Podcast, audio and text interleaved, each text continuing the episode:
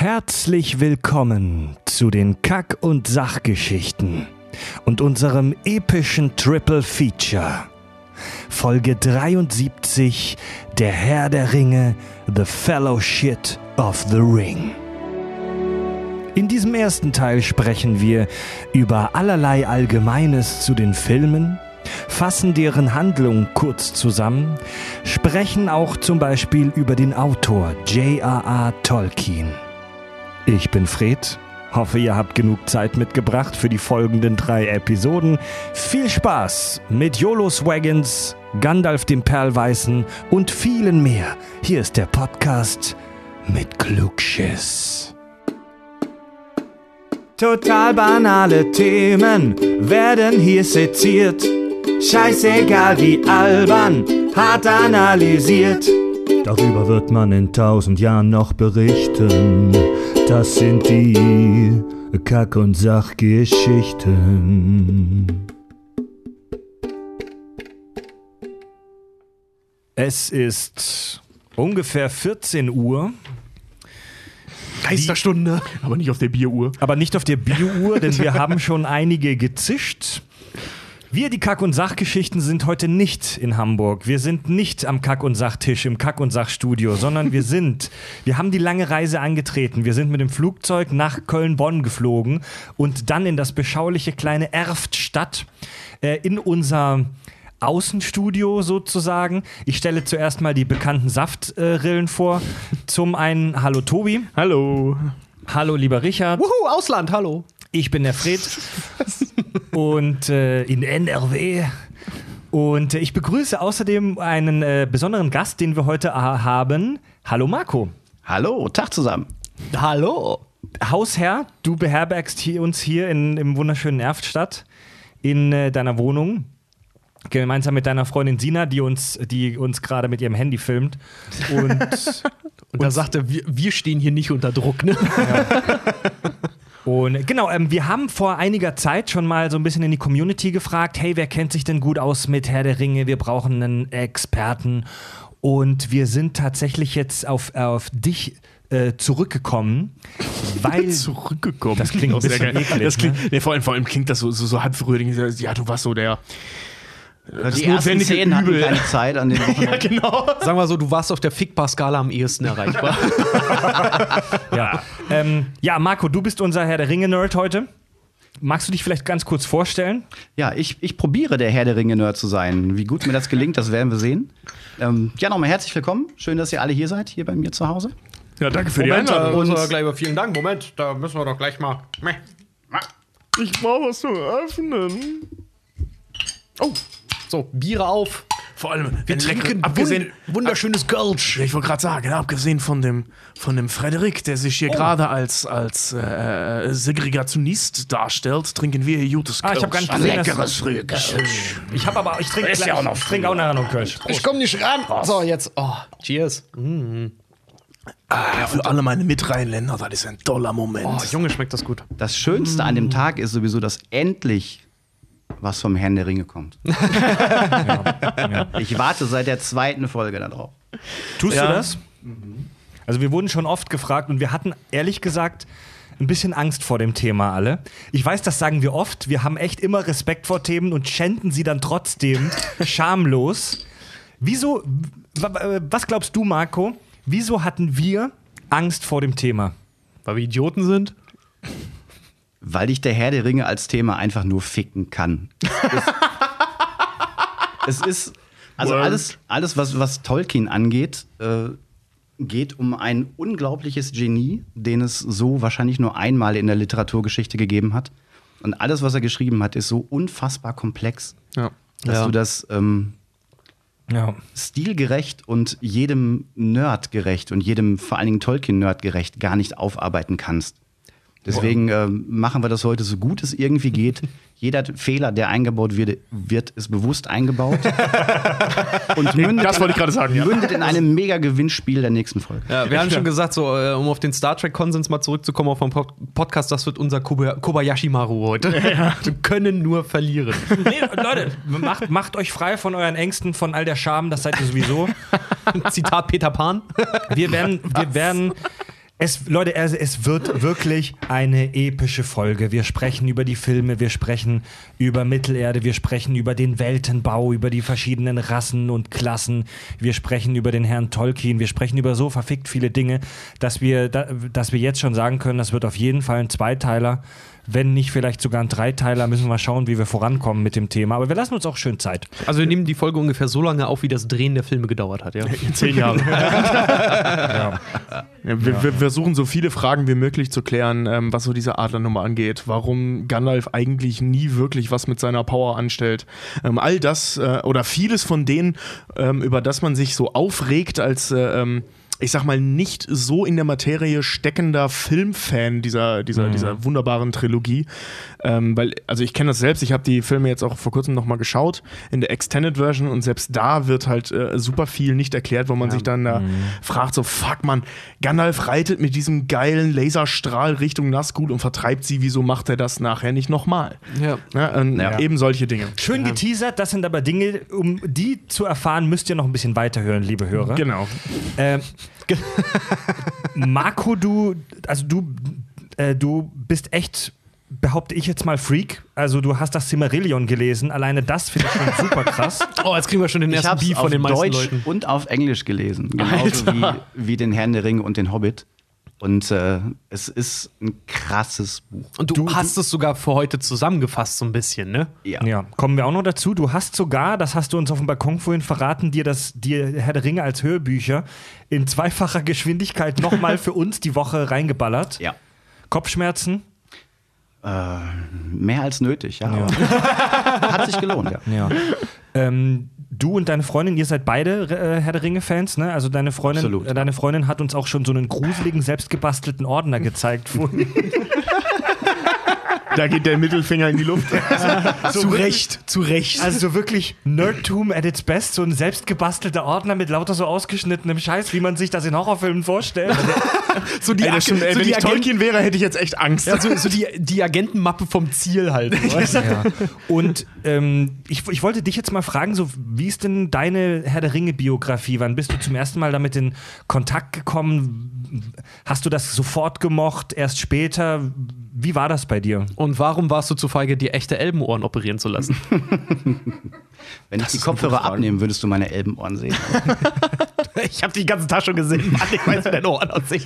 weißt du, echt? Äh, weißt, weißt du noch, wie alt du warst, als du das erste Mal damit in Kontakt gekommen bist? Ja, ich habe ähm, die Ausgabe von 97 und ich war exakt 20, als ich das zum ersten Mal gelesen habe. Ich habe die Ausgabe inklusive der verschollenen Geschichten und dem Hobbit und einem sechsteiligen Herr der Ringe-Band. Ähm, ich war die Jahre davor schon Fantasy- und, und Sci-Fi-Fan und ich wusste, dass es den Herrn der Ringe gibt und jedes andere scheiß Fantasy-Buch wurde damit verglichen. Ja. Also das, das, war, das war der Hans Meiser der, der, der Fantasy-Bücher. und ich, Junge, Junge.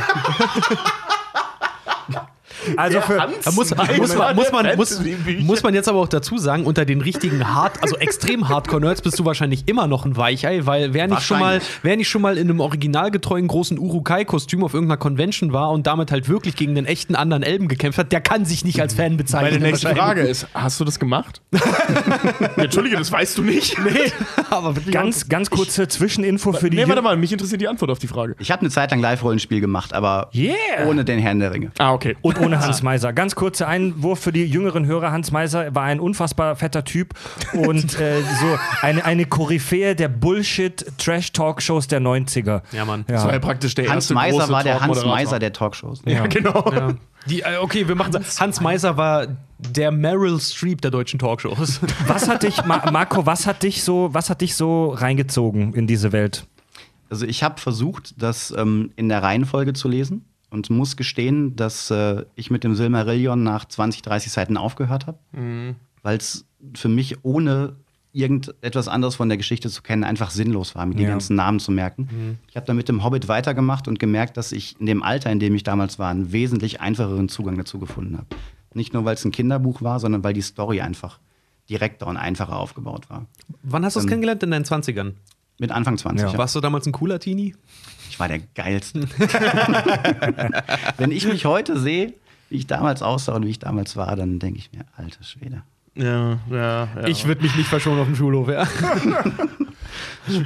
Ja, ich, ich war aber relativ schnell begeistert von, von der Dichte und von der Art und Weise, wie das Ganze erzählt wurde. Ich habe es zuerst auf Deutsch gelesen und relativ schnell danach auf Englisch. Und äh, es war unfassbar, wie wortgewaltig und wie, ähm, wie genau und detailliert die einzelnen Orte, Charaktere beschrieben waren. Von Anfang bis zu Ende. Und ähm, wie sehr und wie einfach du in die Materie eintauchen konntest. Das hat sich dann etwas gelöst, als ich nach dem Händering mit dem Silmarillion weitergemacht habe, weil da musste ich mich in einem halben Jahr lang durchquälen. Und quälen wortwörtlich gemeint. Mit Notizen machen, mit Stammbäume lesen und allem, was dazugehört. Echt? Hast du so viel Arbeit da reingesteckt? Ja. Krass. In, in der Ausgabe, die ich habe, sind die ganzen Stammbäume als Anhänge mit drin. Und ohne wirklich da mit reinzugucken, hast du keine Chance, das auch adäquat zu verfolgen. Da hat man teilweise, ich habe es auch bei der Recherche gemerkt, dass da teilweise hat man schon Probleme damit, die Worte überhaupt auszusprechen. Ich saß auch ein paar Mal, habe ich mich selber dabei erwischt, wie ich halt laut, wirklich Ja, laut davor ja. so, was heißt das jetzt? Okay. Ich spreche fließend Elbisch. Gut, also Ich auch im rheinländischen Dialekt. Spätestens drei Stunden auf jeden Fall. ich glaube, ich glaube, wir müssen nicht großartig erklären, was der Herr der Ringe ist. Ähm, Spoilerwarnung übrigens. Spoilerwarnung. Und trotzdem möchte ich auf ein kleines Ritual der Kack- und Sachgeschichten zurückkommen. Ähm, Marco, wir haben gerade ein Vorgespräch auf dem Balkon gehabt und da hast du uns gesagt, dass du so ein kleines bisschen nervös bist wegen der Aufnahme, was absolut natürlich ist. Ähm, und wir haben gesagt, dass wir dich am Anfang ein bisschen äh, schonen. Und ich, ich habe gelogen. also wir, ich, ich fiste dich mit Anlauf jetzt in den Bauchnabel Ich will mein Geld zurück. weil ich, weil, ich, weil ich dich jetzt praktisch dazu auffordere, dass du dem Alien erklärst, in kurzen Worten, was ist Herr der Ringe? pass auf, pass auf. Ähm, äh, ähm, du kennst das wahrscheinlich aus so Folgen. Anfangs habe ich dann, äh, Ja, weil ja. Fred ja mir meistens die Frage stellt, viel zu viel geredet. Und äh, Achso, ich soll an der Stelle sagen, im schonenden Maße hat Fred mir eingetrichtert, dass ich äh, maximal drei Sätze benutzen darf. Schaffst du das in drei Sätzen? Oh, wenn ich Schachtelsätze benutzen darf? Ja, Das bitte. war nie Teil der Regel, Gott sei Dank. Lass, den- lass den Günter Grass. euch. Lass, lass den Günter Grass hier raushängen. Also. Also, der Herr der Ringe ist ein äh, Fantasy-Epos, eine fiktive Geschichte, erfunden vom Autor J.R.R. Tolkien, ähm, geschrieben und erfunden über mehrere Jahrzehnte, wo es um ähm, den einen Ring geht, der mehrere andere Ringe unter sich äh, vereint und diese steuert, und um die Reise zweier Antihelden, ähm, die mit zwei Antiheldenfreunden versuchen, diesen Ring zu vernichten und letztendlich genau dies auch schaffen. Cool. Das war ja, gut, ja. Genau, du- genau das ist im Prinzip der Sehr Herr der geil. Ringe. Der, ähm, also wir sprechen ja wirklich über diese ganze Welt heute, aber wir fokussieren uns wirklich halt auf Herr der Ringe. Es gibt ja auch noch den Hobbit, es gibt, wie wir schon angesprochen haben, das Silmarillion, das praktisch das den ganzen Weltenbau noch ein bisschen detaillierter erklärt. Da kommen wir aber wirklich erst äh, etwas später drauf oder immer mal wieder. Da gibt es ja auch noch zahlreiche Kurzgeschichten, Ja. Gedichte, äh, Lieder und so weiter, die Einfach- außerhalb dieser Bücher auch Einfach noch nur diese. Underground-Schriften halt auch irgendwie von, von äh, Tolkien, die halt dann irgendwann mal aufgetaucht Scheiß, sind. scheiß Briefe. Ja, Bri ja. Inhalte von, von, Ja. von der Herr der Ringe-Welt sind in Briefen, die er an Freunde verschickt hat. Ja. äh, Der, der Herr der Ringe ist erschienen 1955 im englischsprachigen Raum, äh, auf Deutsch dann erst 69, gilt als absolut grundlegendes Werk der Fantasy-Literatur. Und das ist keine Übertreibung. Ne? Das, ist, das ist wirklich die Bibel Ja. Ja. der Fantasy-Literatur, wie wir sie kennen. Alles andere baut quasi darauf auf. Ja. Es ist auch so mega geil einfach nur, vor allem halt auch, wenn du Herr der Ringe siehst. Ich meine, jeder hat schon mal Fantasy gesehen, jeder kennt irgendwie die Begriffe Orks oder Zauberer oder was auch immer. Aber Herr der Ringe hat das Ganze nochmal so verpackt in so seinem ganz eigenen, Dankeschön, Marco, in seinem ganz eigenen äh, Stil halt einfach nur. Also der Herr der Ringe ist ja dann noch wirklich in dieser ganzen Fantasy-Welt so dieser, dieses totale, wie gesagt, so diese, diese Begriffe Orks und, und, und Zauberer und, und Kämpfer und was auch immer, was es dann da alles drin gibt. Da hat man alles schon mal gehört, aber der Herr der Ringe gibt dem Ganzen so seinen extrem persönlichen Mantel und hat vor allen Dingen auch so dieses stark stilprägende da halt auch mitgebracht, einfach, sodass sich alle anderen daran immer noch orientiert haben auch Es und ist weiter orientieren. Es ist allerdings auch heutzutage relativ schwierig zu sagen, ähm, wenn du sagst, äh, Orks und so, das hat man alles schon mal gehört, ob du das nicht aus dem Herr der Ringe-Universum, beziehungsweise aus Adaptionen des Herr der Ringe-Universums. Und man kennt das ja aus dem Mittelalter, also viele der Figuren ähm, aus der nordischen Mythologie, aus dem Mittelalter, da sind die ja alle äh, entstanden. Also Tolkien hat wenig Neues erfunden, sondern hat vor allem diesen ganzen Kram halt irgendwie zusammengetragen. Und ähm, deswegen finde ich das relativ schwierig zu sagen, dass, dass, dass man halt sagt, das hat man alles irgendwie schon mal gehört und der hat es ähm, in, in eine baubare Geschichte getragen, weil der, der hat mehr so aus allen Geschichten irgendwo was rausgegriffen. Ähm, wenn man das jetzt heutzutage so aus so furchtbar schlechten Filmen wie Percy Jackson und so kennt, ähm, dass da was aus der griechischen Mythologie zusammengetragen wurde, hat er halt aus allem was gegriffen und daraus was Neues erschaffen. Das heißt, ähm, du, hast nicht, du hast nicht Unrecht, wenn du sagst, ähm, das hat man vorher schon mal gehört, aber ich glaube, dass, dass unser Eins, also alle, die nach den 60ern ähm, geboren wurden, das hauptsächlich deswegen kennen, ähm, weil Schriften und oder Werke in all ihren Formen und Farben entstanden sind, die sich früher oder später auf den Herr der Ringe beziehen. Ja. Weil ich glaube, so- der Mythos des Drachen zum Beispiel, das ist was anderes. Ja. Ähm, der spielt ja im Tolkien-Universum nicht so eine große Rolle, auch wenn es die gibt. Ähm, aber zum Beispiel was Zwerge und Zauberer und so angeht. Ich glaube auch das Bild dieses spitzhütigen Zauberers, da, das hat ganz stark äh, Tolkien auch geprägt. Das gab es ja, wie gesagt, auch schon im Mittelalter. Ich kann sagen, Spielt aber Merlin. Gandalf ist ganz hart an Merlin orientiert. Ja, aber auch die Darstellung von Merlin, wie wir sie heute kennen, ist halt sehr, sehr stark an Gandalf orientiert, nicht umgekehrt. Echt? Ja. Sicher? Also, ja, Okay. ähm, das ist so ein bisschen, also die, die, diese Darstellung von Zauberern, ähm, die, die, die kommt aus dem Mittelalter nicht von diesem graubärtigen, gutmütigen Menschen, der da irgendwas tut, Mhm. ähm, sondern Zauberer im Mittelalter waren immer unheimlich negativ konnotiert. Mhm. Ja, weil ein. Zauberer im Mittelalter galt grundsätzlich, also wirklich grundsätzlich, als mit dem Teufel im Pakt und war halt kein, kein wohlwollender, graubärtiger, sanfter alter Mann, sondern halt der schwarzhaarige Hexenmeister, der Jungfrauen opfert. Und ähm, Tolkien hat halt sehr stark dazu beigetragen, ähm, solche Bilder halt eben zu prägen. Ähm, nicht neu zu erfinden. Das, Nee. Wie gesagt, das, das, das stimmt nicht. Der hat sehr, sehr viel geklaut aus den ganzen Mythologien, fast alles eigentlich. Hat sie neu zusammengetragen und das Ganze mit so Lauten benannt. Okay, aber sie- er hat er hat's in den Mainstream-Konsens so gebracht. Also Genau, heute, genau, er hat heute zusammengefasst assoziierst du die Sachen, die er geprägt hat, assoziierst du damit halt. Genau, einfach. also wenn beziehungsweise einer so wie wir diese Dinge assoziieren, gehen sie zurück auf Tolkien. Und Ja. Tolkien hat sie eben aus allen anderen Mythologien und Geschichten, die es so gab. Er hat vor allen Dingen zwei Sachen unglaublich gut gemacht. Er hat das Ganze massenkompatibel gemacht, indem er ihm einen modernen Anstrich gegeben hat. Ja. Und er hat die Einstiegslatte sehr, sehr niedrig gelegt. Das heißt, du musstest dich nicht in der nordischen Mythologie, in, in der Beowulf-Saga auskennen. Du hast als, um es doof zu sagen, Vollidiot direkten Zugang zu den Personen, zu Ja. den Figuren und zu der Geschichte Ja. gefunden. Ja. Ohne dass du irgendwelches Vorwissen brauchtest. das ist halt gutes Es Storytelling. ist auch. aber trotzdem so verpackt, also in eine sehr modern erzählte Geschichte. Ähm, also die, die Geschichte von Herr der Ringe, die hast du gerade schon so schön zusammengepackt, äh, zusammengefasst, die ist sehr, sehr einfach. Also die ist wirklich unheimlich simpel und auch simpel erzählt. Wir machen auch gleich eine Zusammenfassung. Ähm, ja, aber in einem ähm, äh, lyrisch, also wirklich schon fast lyrischen Konstrukt geschrieben, ähm, dass es sich liest wie alte mythologische Schriften. Ähm, aber mit einer so einfachen, und das ist ein großer Unterschied zwischen, äh, zu, äh, zu den alten Mythologien, einfachen Dramaturgie, Ja. dass man dem halt auch eben folgen kann. Ja. Also wenn man sich ja zum Beispiel unsere ähm, nordische Mythologie-Folge, die haben wir ja mal gemacht, äh, wenn man sich da so, so durch diese Dramaturgien, die sie damals hatten, oder auch bei den Griechen, Wir mussten gerade einen Cut machen, denn Marco hat gerade einen neuen Kühlschrank geliefert bekommen. Das Ding ist riesig, Alter. total unangemeldet. Vor allem so, was hatten sie gesagt? Eine Stunde vorher melden sie sich und dann, ja, sind zehn Minuten da. Und, Das, das hat Fred vorhin schon mal gesagt. und dann, und dann der, der wurde gerade von, von zwei oder drei Handwerkern angeliefert, ne? Und die sehen dann den Tisch und die Mikros und so, dreh, dreht ihr hier ein Porno oder was ist das? Nee, aber haben die, ich war, wir waren auf dem Balkon, Marco, du warst drin, haben die irgendwas gesagt? Die haben nicht viel gesagt. Ich glaube, das ist ähm, ein professionelles Schweigen. Ja, Diskretion. Die wissen, wir nehmen hier Herr der Ringe auf, deswegen haben sie Ehrfurcht vor dem Ganzen. Wir waren gerade bei, wie sollte es anders sein, Tobi und den Griechen. Oh ja. Boah, hier fällt der Tisch gerade. auseinander. Uh. Das ist eine völlig neue Erfahrung jetzt beim Podcasten zu essen. Sekunde. Eine leckere Toblerone. Eingetragene Marke.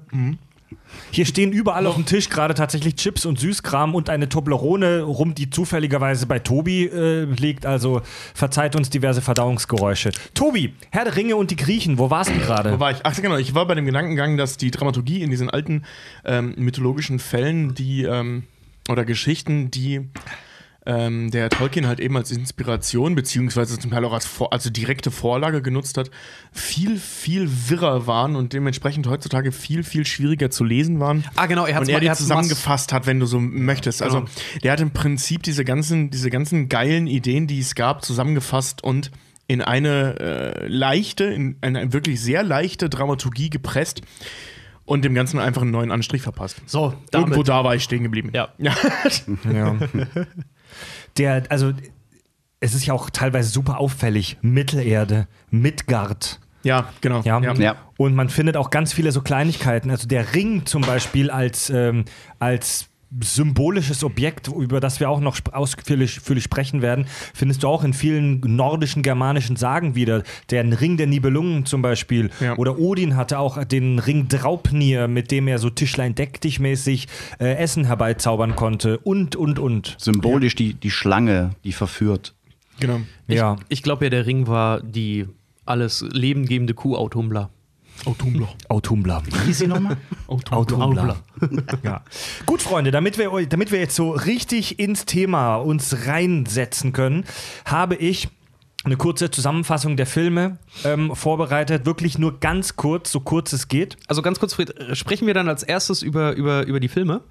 Ähm, genau, also wir, wir machen den Fokus wirklich jetzt erstmal auf die Filme und wühlen uns dann so ein bisschen durch das Worldbuilding durch. Und es wird jetzt zuerst lyrisch. Wir zünden ein paar elbische Kerzen an. Und äh, Marco wird uns jetzt tatsächlich ein kleines Gedicht vorlesen.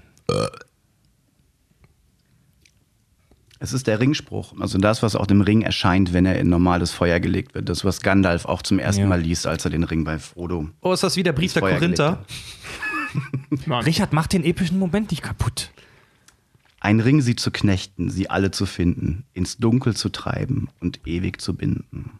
Oder im Original, One ring to rule them all, run, one ring to find them, one ring to bring them all and in the darkness bind them.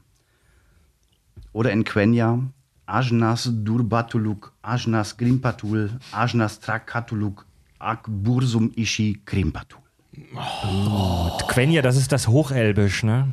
Das ist einer der, der, der beiden verbreiteten Elbensprachen. Ja. Ja. Ich glaube sogar, dass das war nicht Quenya, das war die. Ähm, ist Mordor. Das war die, Mordor, ja, die, die die, dunkle schwarze Sprache, Sprache, die aus schwarze Mordor. Sprache. Ja. Ja. Der Herr der Ringe Teil 1. Die Gefährten, meine Damen und Herren. Der Herr der Ringe beginnt. Sekunde, Sekunde, ich würde das gerne jetzt äh, ähm, betonen, was hier gerade passiert, weil Fred wird jetzt nicht aus seinem Kopf das Ganze ähm, vortragen, sondern vorlesen, Ja. weil wir uns darauf geeinigt haben, dass es keinen Sinn macht, wenn wir die Filme jetzt zusammenfassen, weil das wäre allein schon eine Zwei-Stunden-Folge. Ja. Ja. Äh, kurz und knapp, der Herr der Ringe beginnt mit den Vorbereitungen zu Bilbo Beutlins 111. Geburtstag. Dieser Tag soll zugleich sein Abschiedsfest in Beutels End sein, denn er möchte sich auf seinen alten Teil zurückziehen und in Ruhe seine Abenteuer niederschreiben. Sein Eigentum soll Frodo Beutlin, Bilbos Neffe und Adoptivsohn, behalten und verwalten. An eben diesem Abend trifft Gandalf, der mit Bilbo befreundete alte Zauberer, ein und gerät in einen heftigen Streit mit Bilbo, da dieser nicht bereit ist, den Ring abzugeben. Darf ich kurz sagen, Gandalf hat. Darf ich nicht. Gut. Darfst du nicht. Okay. Die bösen Kräfte. Ja, genau. Seinen Ring abzugeben, die bösen Kräfte. Aber merkt dir, Richard, was du gerade sagen wolltest. Die bösen Kräfte des Rings haben inzwischen teilweise Besitz von ihm, also von ähm, Bilbo, ergriffen. Aber es ist noch nicht zu spät und Bilbo lässt sich in letzter Sekunde überreden, den Ring an Frodo weiterzureichen. So kommt es, dass Frodo Beutlin ebenso unverhofft wie unfreiwillig zum Helden des Herr der Ringe wird. 17 Jahre lang lebt Frodo friedlich und ahnungslos, dann taucht plötzlich Gandalf der Graue wieder auf und weiht Frodo darin ein, dass sein Ring der eine Ring Saurons des dunklen Herrschers sei. Sauron fehlt nur noch dieser Ring, um seine dunkle Macht ins Unermessliche zu steigern, und er weiß inzwischen auch, wo er nach diesem Ring zu suchen hat. Nun ist es an Frodo, den Ring an den einzigen Ort Mittelerdes zu bringen, an dem er vernichtet werden kann, dem Ort seiner Herstellung, dem Orodruin, dem Schicksalsberg. Dieser Ort befindet sich ausgerechnet in Mordor, dem Land des Feindes, desjenigen also, der den Ring um jeden Preis erlangen und zur Unterwerfung Mittelerdes missbrauchen möchte.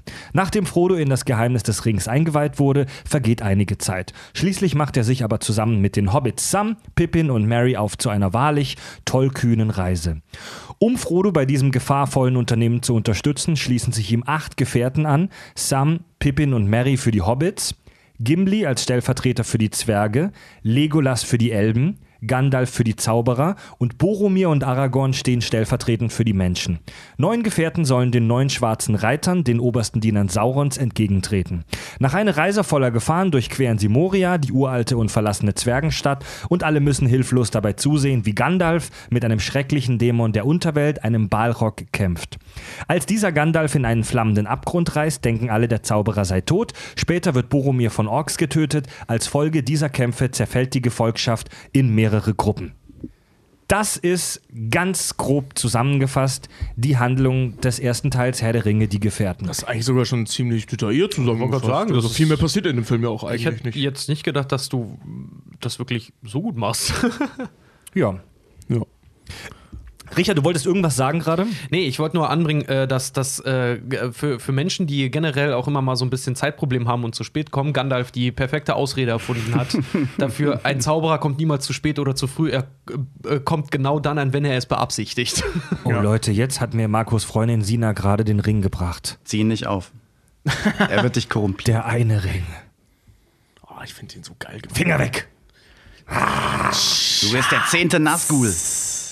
Äh, Marco, hast du irgendwelche Ergänzungen noch? War alles richtig, oder? War alles richtig, alles super. Also da, das war jetzt die Zusammenfassung der Handlung im Buch. Im Film vergeht nicht so viel Zeit, äh, diese 17 Jahre, in der Frodo den Ring, Ring hat. Da ist es gestrafft, ne? ja. Ja.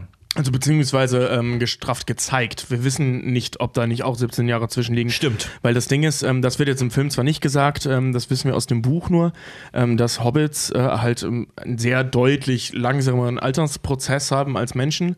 Ähm, Frodo ist zum Beispiel auch zu Beginn der Handlung ist der ähm, 33, wenn ich mich recht entsinne. Also ist auf jeden Fall schon über 30, sieht aber aus wie 16. Ähm, also Hobbits werden deutlich älter und lang, äh, altern vor allem deutlich langsamer. Also mit, mit 111 Jahren ist ähm, Bilbo schon sehr alt, ähm, aber sie altern halt eben nicht so krass. Aber noch nicht so alt, dass er jeden Moment umfällt. Genau, dementsprechend diese, in diesen 17 Jahren ähm, ähm, altert Frodo in der Handlung praktisch gar nicht. Und äh, im Film wird das halt sehr schnell erzählt. Man sieht nur so ein Qui äh, kurzes Zwischenspiel mit, mit ähm, Gandalf, wie er da unterwegs und wieder zurückkommt. Es ist durchaus möglich, dass in der Zeit halt 17 Jahre passiert Ja. sind. Spielt für den Film im Prinzip aber keine Rolle. Genau. ja. Ich wollte gerade sagen, weil das, was ja erzählt wird, ist ja dann eher wichtiger, ob das jetzt nur. Eben, ob es 17 jetzt eine Woche war so. oder 17 Jahre, spielt tatsächlich keine Rolle. Aber der erste Film sieht halt wirklich so aus, als würde es das Ganze eigentlich irgendwie äh, in einem Zeitraum von irgendwie sechs Monaten passieren oder sowas. in der ne? Extended Version sagen die aber auch 13 Monate. Ne? Ja, genau.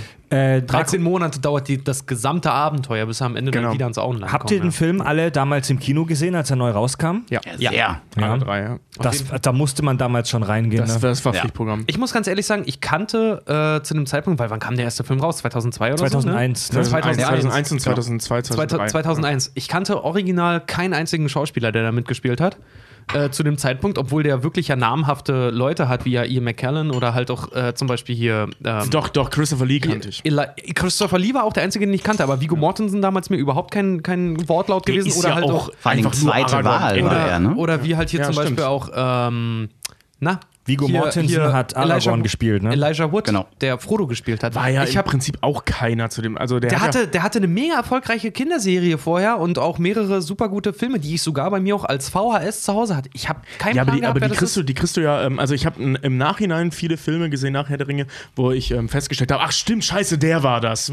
Das ist halt einer Aber- der Filme, wo dir auffällt, ach Moment mal, den kennst du doch aus dem Herr der Ringe. Ne? Ja, genau, ja, genau. Immer wieder. Und allem du, ähm, Das ist auch das Geile, dass Peter Jackson halt auch wirklich gesagt hat, er möchte unbekannte Schauspieler dafür haben. Ja, das war im Prinzip das, was ja auch ähm, George Lucas da bei Star Wars gemacht ja. hat. Ja, Vor allen Dingen braucht er auch Schauspieler, die mal eben so anderthalb Jahre entbehrlich waren. Ne? Ja. Mehr sogar, ne? Mit was für einem äh, Gefühl seid ihr damals aus dem Kino gekommen? Also ich behaupte jetzt mal, ich behaupte ganz dreist, Herr der Ringe 1 im Kino ist so ein bisschen wie 9-11. Jeder weiß noch genau, wo, Ja.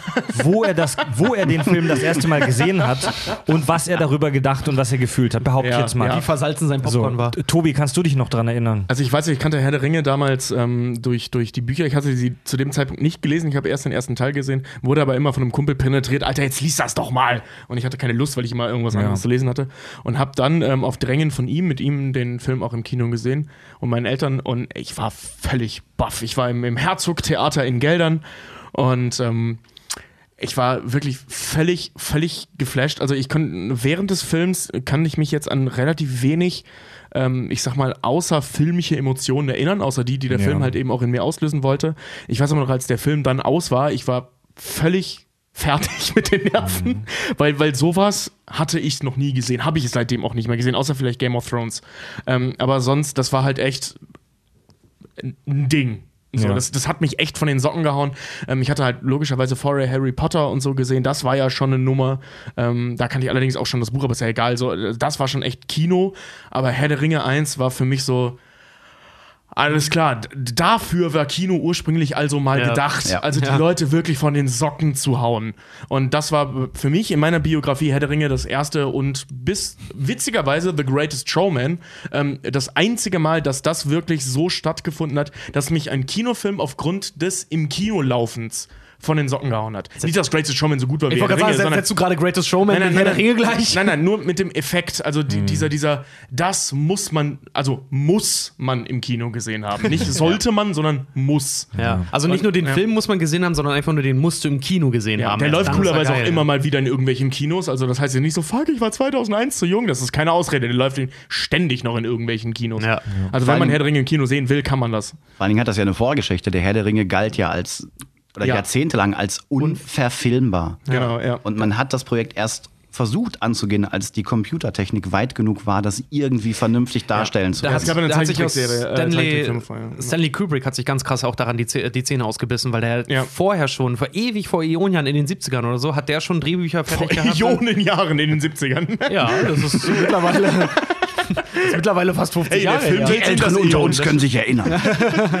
Jedenfalls vor vielen, vielen Monden, als die Welt noch trauriger und schöner war, zugleich. Ähm, Als alle sich noch in 16 Frames bewegt haben. ja. als alle noch in Schwarz-Weiß rumgelaufen sind. Naja, nee, Das Internet noch aus Holz war. in der Idee eines, äh, in, in, dem, in dem Kopf eines jungen, pubertierenden Bill Gates, der masturbierend in seinem Zimmer saß, na egal. Jedenfalls, und sich geärgert hat, dass seine Wix-Vorlage schon ausgekommen ist. du verdammtes Stück Hobbit-Scheiße.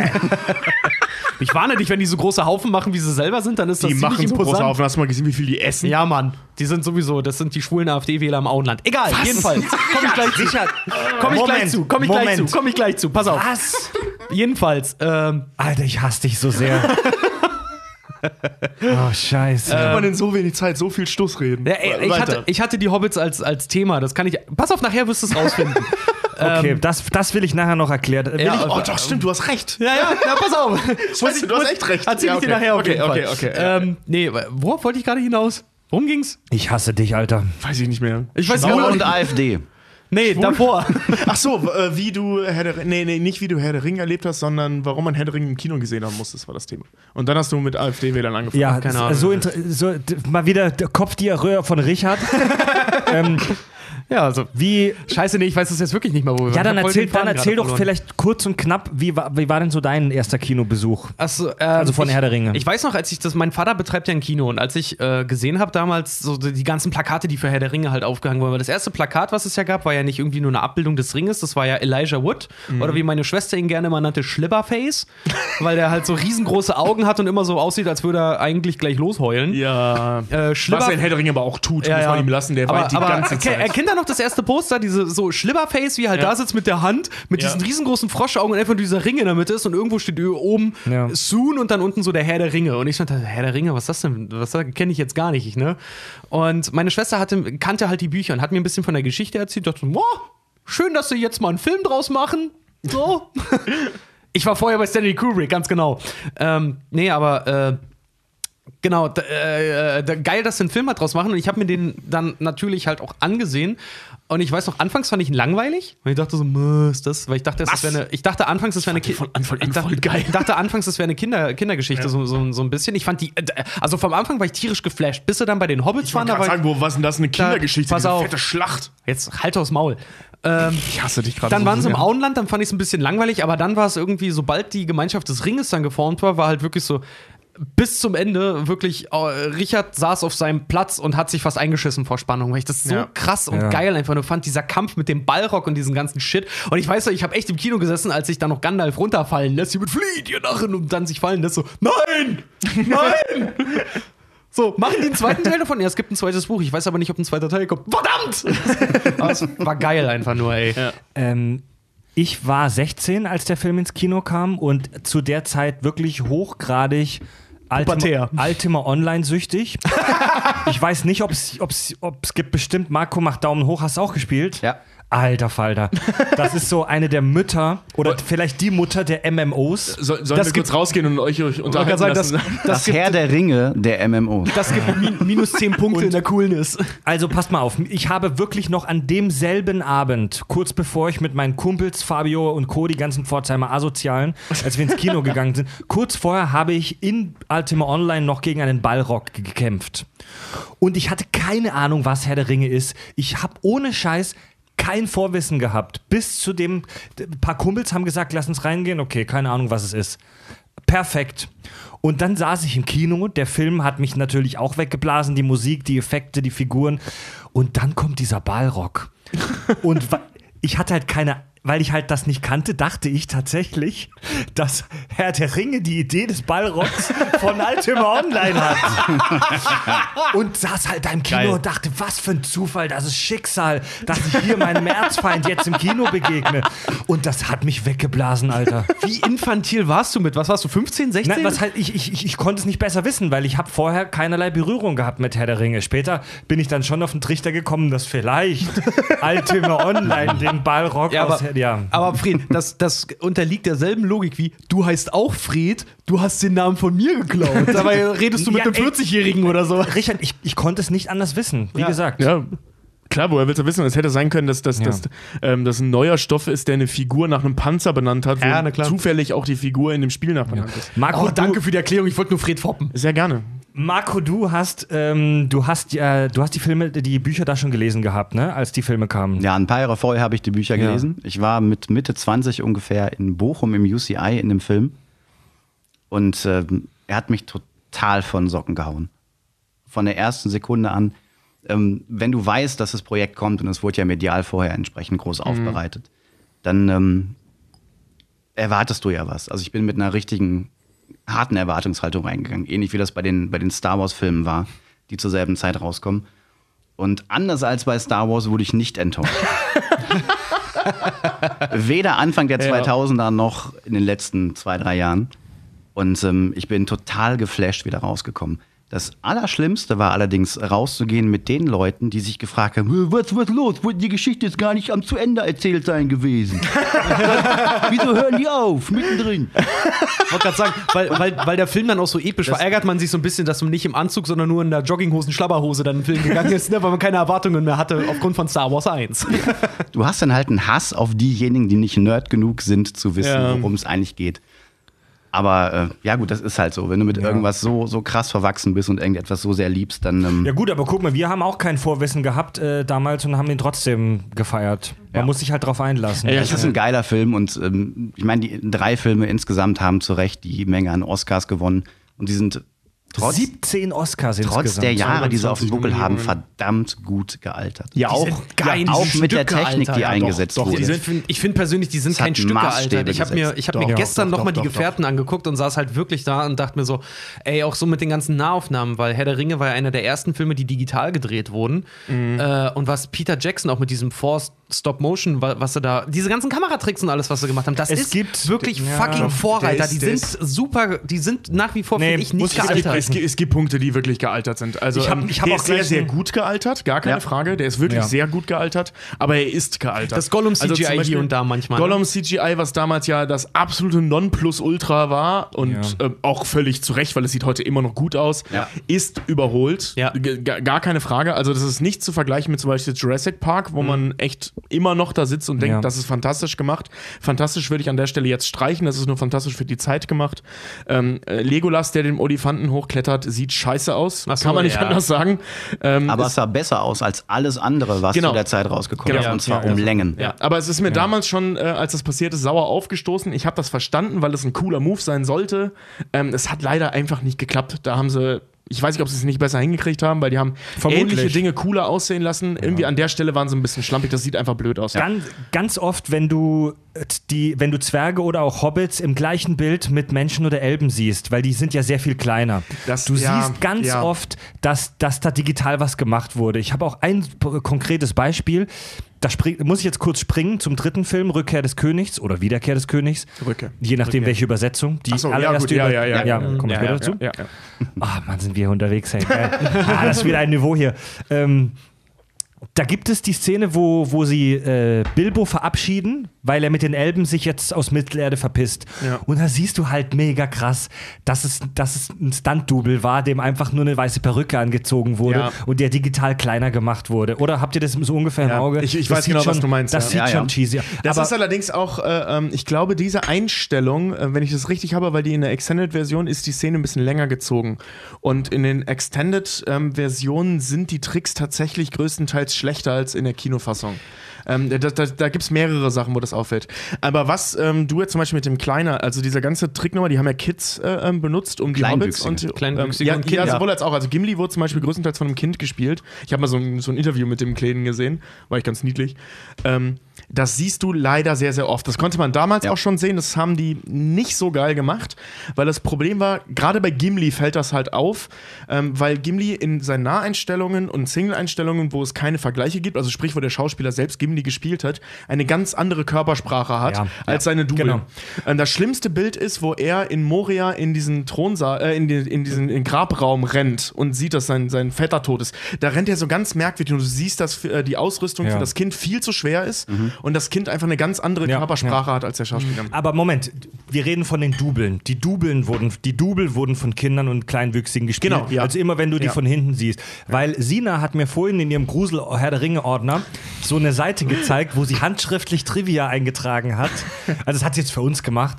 Und ähm, Und zwar sehr schön gemacht. Ja, wirklich schön Ich finde es gemacht. gemein, dass du die ganze Zeit so, gruselig so sagst. typisch, so typisch Frau, so ein bisschen in verschiedenen Farben und andere Stifte verwendet Ja, ja, und so. ja, Ja, sie Mega- hat sich echt mega-. Ja, als allerdings, als würdest, allerdings, ja. Als würdest du in der Schule früher abgucken bei der Und ich werde auch gleich nochmal reingucken, sobald ich nämlich auf, äh, anfange, meinen Faden zu verlieren. Und da hatte sie den Trivia-Fact, dass Gimli, der, der Schauspieler von Gimli, eigentlich ein recht großer äh, Herr war. Ja. Da gibt es eine schöne Anekdote vom Filmset, weil die haben auch immer so, weil äh, zum Beispiel äh, Frodo und also Orlando Bloom und ähm, Elijah Wood. Elijah Wood haben sich ja im Flug nach Neuseeland das erste Mal getroffen. Und das Geile war, die saßen im Flieger und Eli Elijah Wood und Orlando Bloom haben sich beide so auf ihren Sitzplätzen gesehen und Orlando Bloom guckte ihn wohl an und meinte, du bist ein Hobbit, oder? oder, äh, ja, warum? Weil ich den Elben spiele. Komm wieder. Und da haben sie sich irgendwie zusammengesetzt und haben sie die ganze Zeit unterhalten, weil er halt auch gleich irgendwie so meinte, so man, man konnte schon am Casting erkennen, wer wer sein Ja, soll. ja, okay. Das ist Aber das kann ich mir gut vorstellen, stimmt. Ja. Aber stimmt, die, die, äh, diese, diese klassischen Briten, die sie da gecastet haben, ähm, Ach ja, die genau. unterscheiden sich halt von der Optik. Dieses klassische, äh, wie sagt man so, also schon, schon klischeehafte Denken, wie ihren Schrägstrich Briten oder Waliser auszusehen haben. So dieses lockige Haar, das kindliche Gesicht Ja. und so diese, diese fröhliche Mentalität, sehr bierdurstigen Blick und so, das haben die halt sehr, sehr schön in die Hobbits halt auch eingebaut. Die Hobbits sind halt echt ihren, Ja. Aber um auf, auf, ohne auf, den Streitfaktor. auf die Anekdote noch mal kurz zu kommen, die haben der Schauspieler von Gimli, äh, alle anderen Crewmitglieder haben auch gesagt, so wie, wie Gimli ist, wie man sich den vorstellt, so einen saufenden pöbelnden Zwerg halt irgendwie. Das ohne das Pöbeln tatsächlich, so war der Schauspieler selber auch. Die waren, die waren mal irgendwie in Crew zusammen, die waren alle zusammen essen und der Darsteller von Gimli soll wohl wirklich da gesessen haben, soll die Kellnerin und alles auch immer rangewunken haben mit hier, jetzt noch eine Runde Bier für die gesamte Knappschaft und, äh, und jetzt noch die Schweinerippchen. Da, da haben wir gesagt, mit dem Essen zu gehen soll wohl ein echtes Event gewesen sein, weil die meinten so, der ist wirklich wie an so einer großen Tafel. Er bestellt immer nach und nach, bis alle irgendwann besoffen und vollgefressen sind und dann bestellt er immer noch weiter. Dazu, dazu, muss aber, dazu muss ich aber eins sagen: Vielleicht war der außerhalb von Neuseeland der Dreharbeiten gar nicht so krass drauf. Mhm. Aber wie lange haben die, haben die Dreharbeiten gedauert insgesamt? Ich glaube, drei Jahre. Also, wenn du. Mit Also reiner Dreh? Drei Jahre. Allerdings dann Ja. nicht mit Ja. jeder Figur ungefähr zwei Jahre, Ja, glaube so ich, die Hauptdreharbeit ja. plus Nachdrehs ein paar Monate später. Und wenn es Und nur insgesamt zehn Jahre das volle Programm. Und wenn es nur ein paar Wochen sind, wenn du so einen Film drehst, wenn du so intensiv an den Rollen arbeitest und am Filmset immer wieder dann diese Figur spielst, da färbt ein Stück dieser Figur auf dich ab. Ja. Es, Nicht, nicht nur auf den Schauspieler, das geht wirklich aufs ganze Team. Also so, ein- so, ein- so ein- der Duktus eines Filmes geht Ja. über, auf das ganze Team über, früher oder später. Ja. Es klingt total esoterisch, ähm, macht aber auch Sinn. Also wenn man jetzt zwei Wochen an der Schule gearbeitet hat, als, als Lehreraushilfe, dann redest du auch zu Hause wie ein Lehrer. Das, Ja. ist, das ist auch äh, die, das Erfolgsrezept dieser, dieser Filme. Dadurch, dass die halt am Stück alle drei Filme gedreht haben, das merkst du auch, weil vom ersten bis zum letzten Film, klar, alle sagen dann meistens, äh, was ich so gehört habe, dass der dritte Film der schlechteste ist oder der schwächste.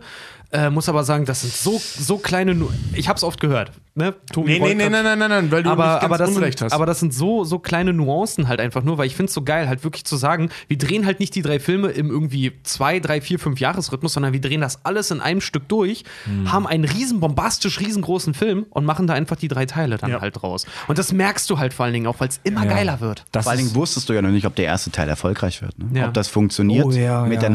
Nachbearbeitung, mit der Technik. Und Peter Jackson hat jetzt nicht gerade die war beste ein Reputation. mega Risiko, das Stimmt, überhaupt so Peter, zu machen. Peter Jackson war echt so ein Typ, ähm, dass es ein Wunder ist, dass der diese Zusage gekriegt hat. Der Regisseur? Also, Wun- Wunder stimmt nicht, er hat ja extrem für gekämpft, also das ist ein erarbeitetes Recht, dass er diesen Film hatte Ja. drehen durften, äh, dürfen, ähm, hatte aber nicht die Reputation dafür. Peter Jackson ist eigentlich, ich glaube, das kann man so sagen, der Erfinder des Splatter-Horrorfilms. Ja. Ähm, wenn ich mich sogar irre, hat er wirklich den ersten Splatter-Horrorfilm gedreht, also Bad Taste damals, ähm, oder zumindest den ersten bekannten. Und ähm, hatte dementsprechend, der hatte praktisch keine Berührungspunkte ähm, im, im, in, in seiner Reputation mit dem Thema Fantasy und erst recht nicht mit Setarbeiten oder mit, mit Dreharbeiten in dieser unfassbaren Größe. Ja. Also, das ist ja Hat's bis heute einer der krassesten Produktionen, die man sich überhaupt vorstellen kann. Aber er hatte riesengroße Eier. Er Ja. hatte wirklich Eier. Ja, wirklich. Ja. Und ich, äh, ich, ich finde, du, du merkst, dass, also, dass diese. Das muss man, das wurde jetzt mal. Ihr habt mal, mal wieder leider so einen super krassen epischen Fact so ein bisschen in Nebensätzen verschachtelt, aber dafür bin ich ja auch da, das hervorzuheben. Oh, ähm, ihr Dachlatten. Nein, das muss man sich mal auf der Zunge zergehen lassen. Die haben diese drei unfassbar heftigen, wahnsinnig teuren Filme an einem Stück gedreht. Ja. Also die haben im Prinzip einen großen neunstündigen Film oder noch länger, wenn man die Extended Versions sich anguckt, Film am Stück gedreht und den dann hinterher fürs Kino in drei Teile geschnitten. Ja. Und das ähm, das sieht man, finde ich, weil die wirken echt wie aus einem Guss, die Filme. Ja, das ist natürlich, natürlich kann man, gibt es hier und da Details und der eine sagt, oh, ich fand den ersten am besten, der andere sagt, ich fand den letzten am besten, bla. Das sind ja auch Handlungsunterschiede. Ähm, ja, Ja. Ich, ich glaube, die meisten sagen, sie fanden den ersten besser, weil der einfach einen so geflasht hat, weil der so neu war. ich mochte den zweiten Sina mein. Lieblingsteil, mein Lieblingsteil sind auch die zwei Türme. Ja, meine Sie, auch. Sina zeigt auch drei an. Zwei und drei sind deine Lieblinge? Marco? Ich habe gar keinen Lieblingsfilm. Ich finde die Geschichte an sich in ihrer Komplettheit einfach. Okay, genial. sagen wir jetzt mal, äh, du wärst gefesselt und geknebelt und jemand hält eine Waffe an, das, an den Kopf deines Kindes. Welcher ist dein bester? Geile Schlampen, Arschgef. Von Herr der Ringe, oder? Ach so, sag das mal dazu. Dann der dritte, weil ich. Wo wurden geile Schlampen Arsch in Herr der Ringe? Irgendwo in Achso, Hobbingen? Sek oder? Sekunde, ich muss mal kurz suchen. Hast du den Director's Cut nicht gesehen? War das nicht irgendwo in Gondor? Oder? Also diese Aven. Dann, dann tatsächlich der, der dritte, weil das wissen Sina und ich, weil wir den im Dezember nochmal geguckt haben, weil ich jedes Mal am Ende einfach Pisse in den Augen habe. I. wenn der Satz fällt, ihr verbeugt euch vor niemandem. Boah, ja, ja. Alter Schwede, da kriege ich jetzt Gänsehaut, wenn ich das ja, sage. ja, ja, ja, ja. Und weil es die Geschichte einfach abschließt. Ja, Wer, Mann. wer hat das, das, nochmal gesagt? das ist der dritte. Äh, Aragorn. Aragorn. Den Aragorn. Vier, Das- die vier Hobbits standen bei der Krönung von, von Aragorn. Mhm. Ähm, ist ja so, alle sind da. Ähm, und äh, die verneigen sich halt vor Aragorn, weil er gerade gekrönt wurde. Und er sagt dann, ihr verbeugt euch vor Ah, niemandem ja, und verbeugt stimmt, sich vor denen. Und ganz Gondor geht halt auf die Knie vor Genau, diesen vier kleinen vor den vier. Hobbits. Hammer, Ja, ja, Hammer. ja. Gänsehautmoment Ja, ohne Ja. Ende. Ähm, was ich auch äh, so eine Szene war, wo ich immer ein bisschen Pipi in die Augen kriege, weil die aber auch so niedlich ist. Ähm, das klingt jetzt sehr unmännlich, dass ich das sage, aber ich gebe das offen zu. Die Hochzeit von Sam und seinem Mädel, Oh. die ist so süß, die beiden.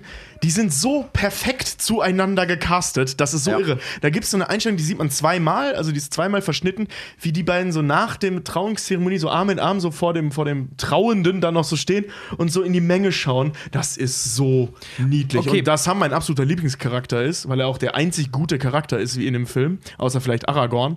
Ähm, also so, so moralisch wirklich einwandfreie Charakter ist, außer Aragorn. das wird noch Ähm, zu diskutieren Das sein. wird noch zu diskutieren sein.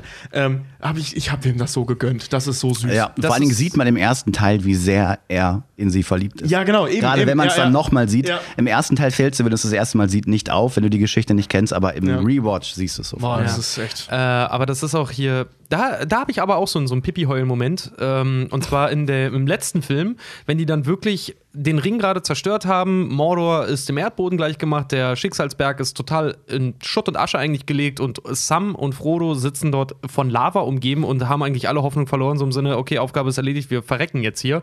Physikalischer Mumpitz und er sich übrigens, Und er sich halt noch, er sich halt noch hinsetzt und halt einfach sagt, so ganz ehrlich, wenn ich eine geheiratete, äh, geheiratet Ja. hätte, sie Ja. wäre es gewesen. Ja, voll am genau, Heulen ja, ist. genau, so einfach ja. so, ey, das, das hätte ich gemacht. Okay, Leute, wir sind jetzt schon so ein bisschen gesprungen, das ist aber lässt sich bei diesem Thema natürlich nicht vermeiden. Wie immer kommen wir zu Teil 2 der Herr der Ringe, die zwei Türme.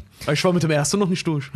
Nachdem, äh, stimmt, ich auch, Moment, Ja, boah. wir sind doch überhaupt nicht durch mit dem ersten. Ich hab Man nämlich noch doch eine Frage. Wie traurig noch ist es, dass Sean Bean in dem? Film. Leute, wir, wir, haben, wir haben und wir können auch jetzt nicht den, den Anspruch haben, die, jeden Film einzeln komplett ähm, durchzusprechen, weil wir sowieso immer wieder auf Sachen referenzieren werden. Darf ich trotzdem sagen, was ich scheiße an Die Gefährten fand? Ja. Also wirklich richtig kacke, aber sowohl im Buch als auch im Ja. Film.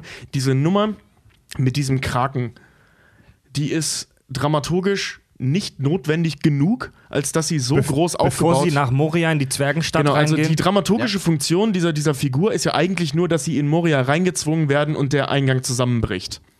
Ähm, dafür wird sowohl im Buch als auch im Film diese, dieses Viech viel zu groß aufgebauscht, finde ich. Das hat mich schon immer genervt. Das hat mich beim ersten Mal gucken schon genervt. Weil dieses Ding hat mich total aus der Handlung gerissen. Du bist in einer relativ ähm, also in, in schon einer sehr verstrickten Fantasy-Welt, die aber einen nicht zu abgespaceden Anspruch hat.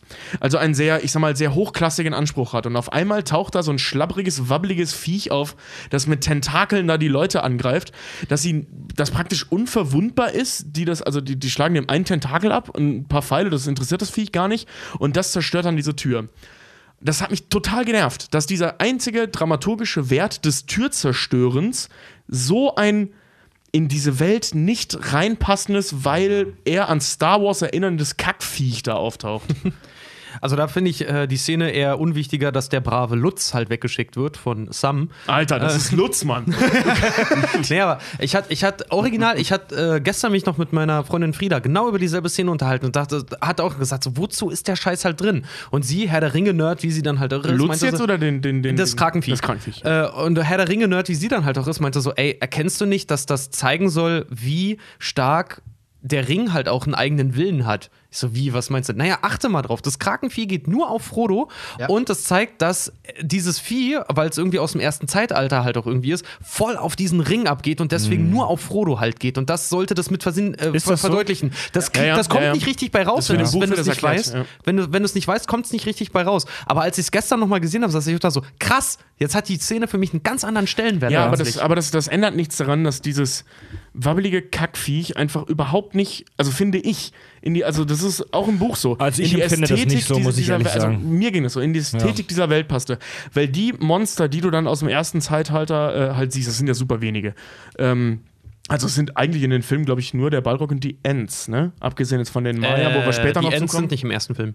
Im ersten Zeitalter. Also Nee, aber die, Monster du aus hast gerade gesagt, die Monster Nein, nein, nein, nein, in Herr Film. der Ringe, in Gesamt Herr der Ringe, sieht man aus dem ersten Zeitalter, jetzt abgesehen von den Elben, Menschen und Maya und so weiter, Mhm. ähm, an Monstern sieht man eigentlich, wenn ich mich nicht irre, nur die Ents, den Balrog und dieses Viech. Die Adler auch, aber es sind keine Monster. Ja, ist ja so ein Volk halt auch, ne? Diese Adler. Das sieht man, stimmt, in dem Film sieht man nicht, dass das ein richtiges Volk Och, ist. mit das ist du, aber ein Volk. Monster-Interpretationssache. du. Ja. Also, ja, das stimmt, das stimmt. Die, du die Orks könnte man theoretisch auch dazu rechnen. Marco, Aber Marco, wie fandest du denn die Szene?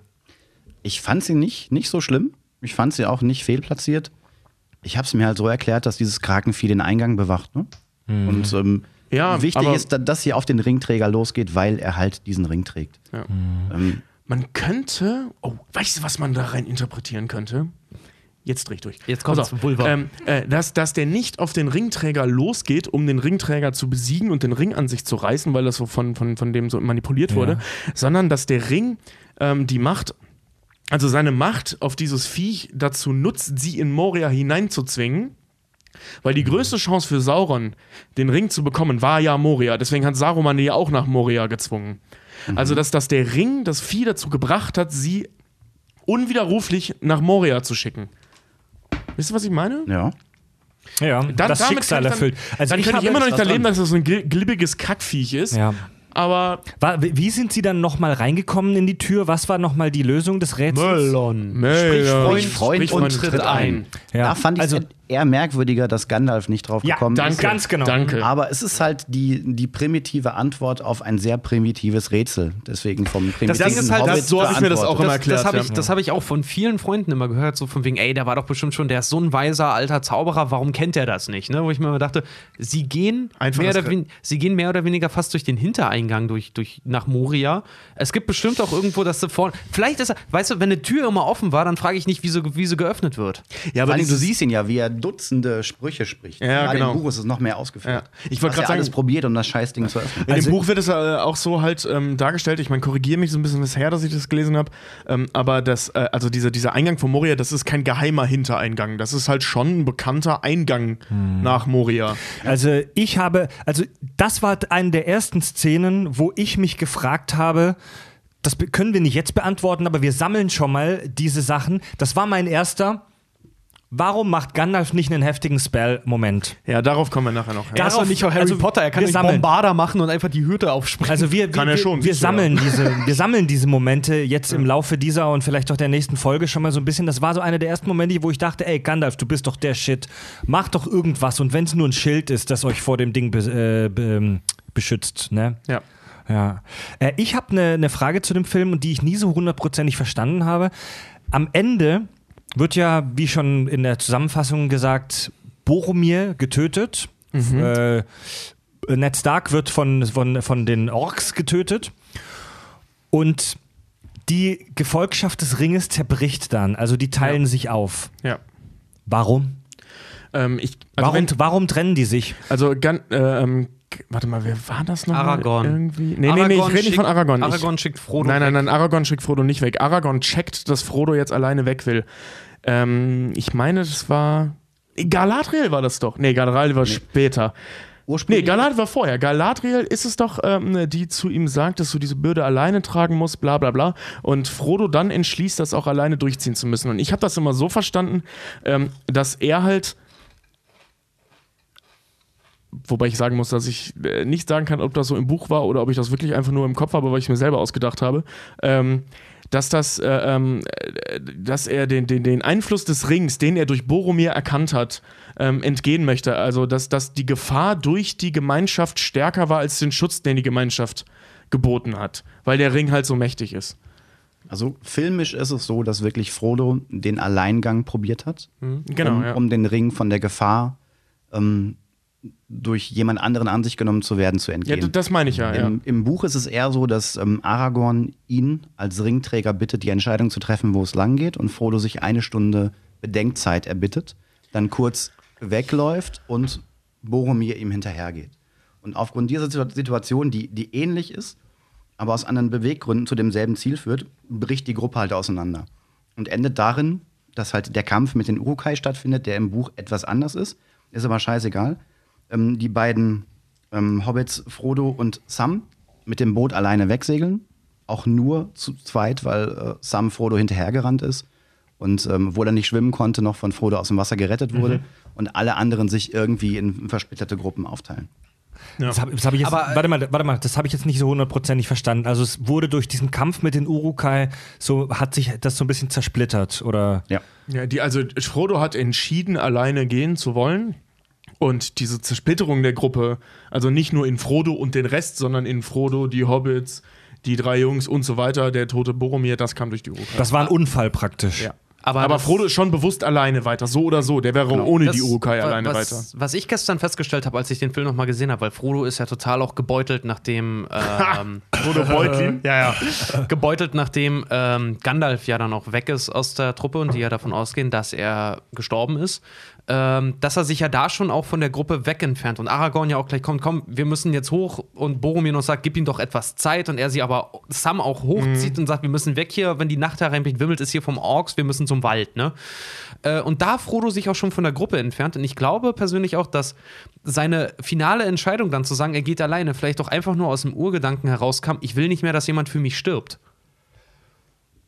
Dass er deswegen halt auch einfach gegangen Ja. ist. Und Also da wir, da wir ja wissen, dass er sich bewusst dafür entscheidet, so oder so, ob er in der Filmversion oder in der, in der Ja. Buchversion.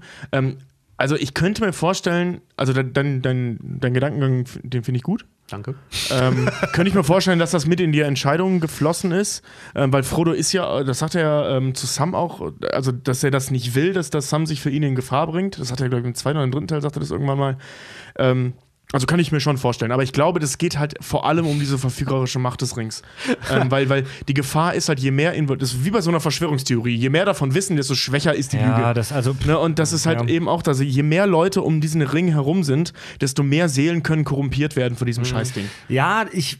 Ich, also als ich den Film gesehen habe und immer wieder, wenn ich ihn sehe, denke ich mir, das, ich, ich finde es eine dumme Entscheidung, weil äh, ich, ich denke halt immer, Alter, wie könnt ihr denn diese Schwächlinge, das sind faktisch halt wirklich Schwächlinge in dieser Welt, wie könnt ihr die denn alleine diesen, diese gefährliche Reise machen lassen? Da- es gibt- weil die, weil ihr, ihr habt diesen heftigen Squad bei euch.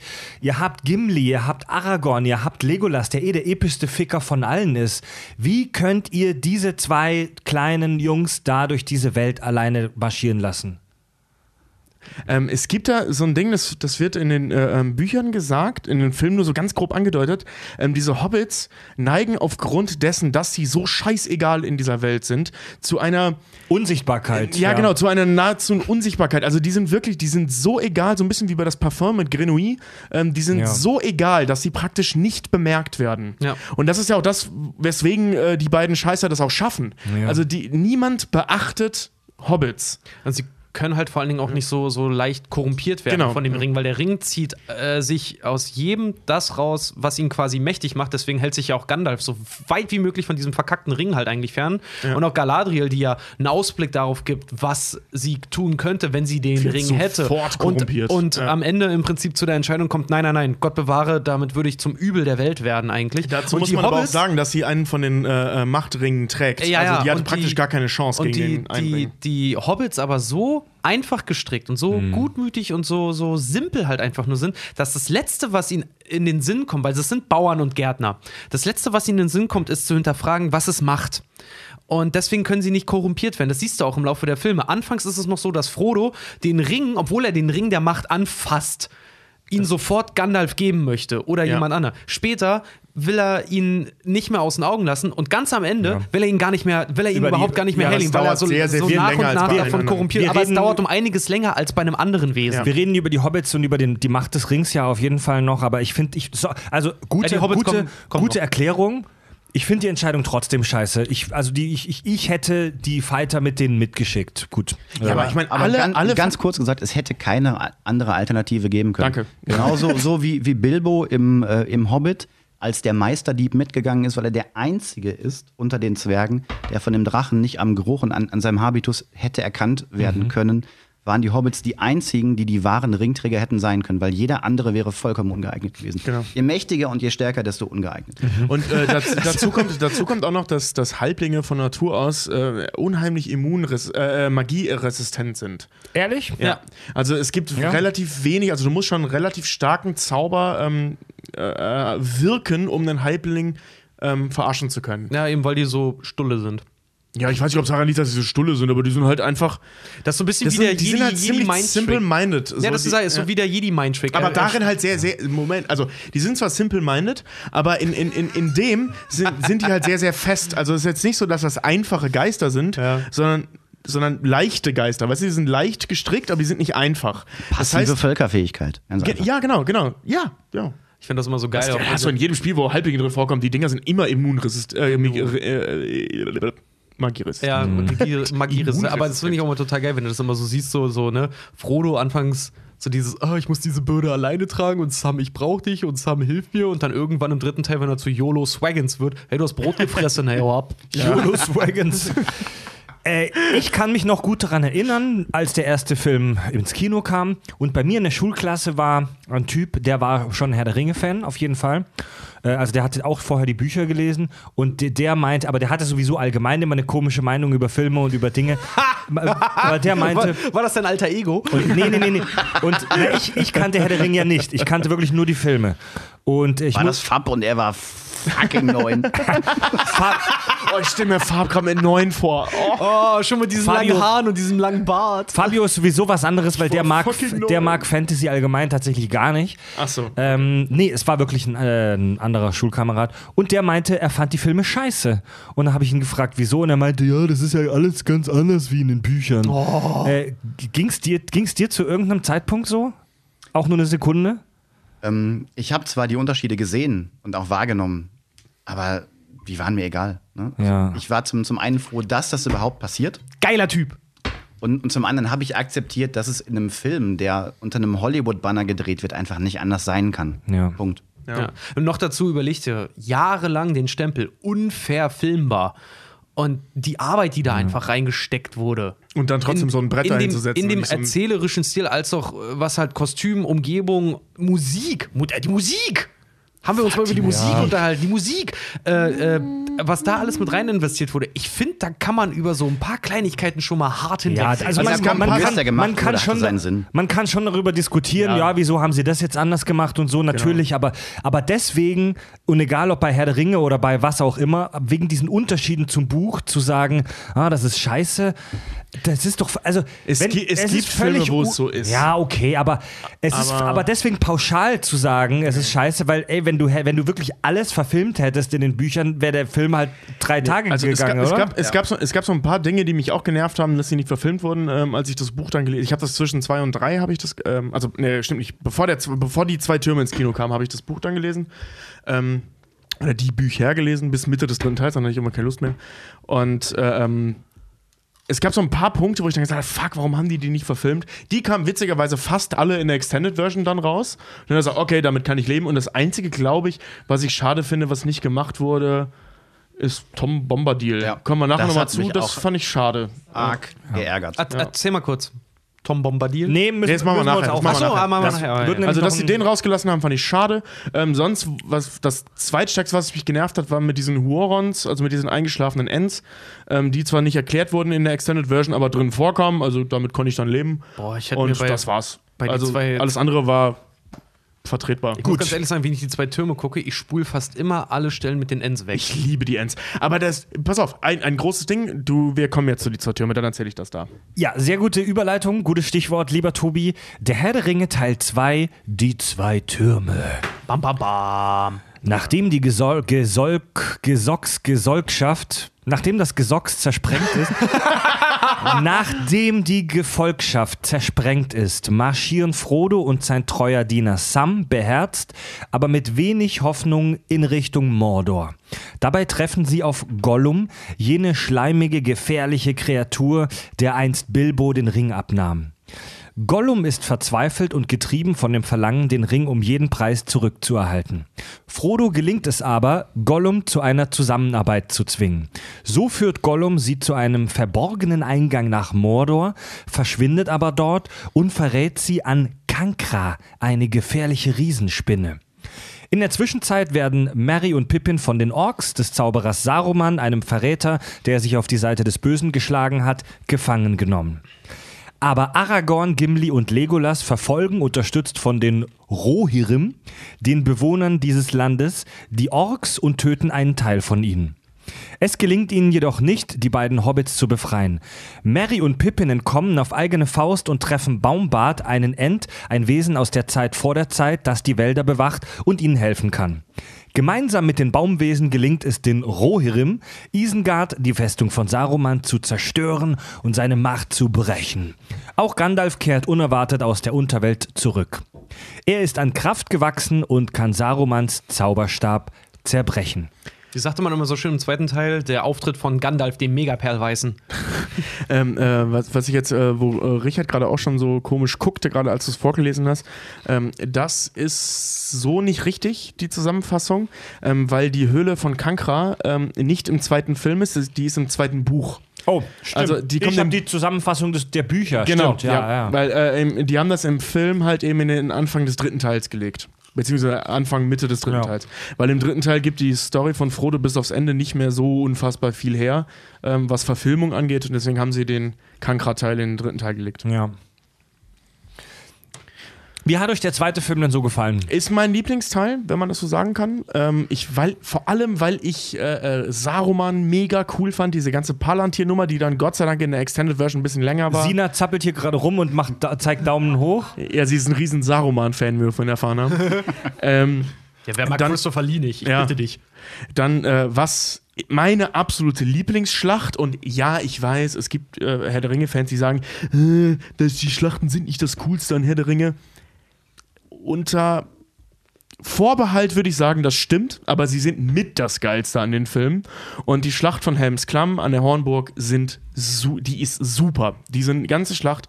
Und dann in der Extended Version, dass auch diese Bäume dann auftreten, warum auch erklärt wird, dass es praktisch keine Urukai mehr auf der Welt gibt, ist super geil.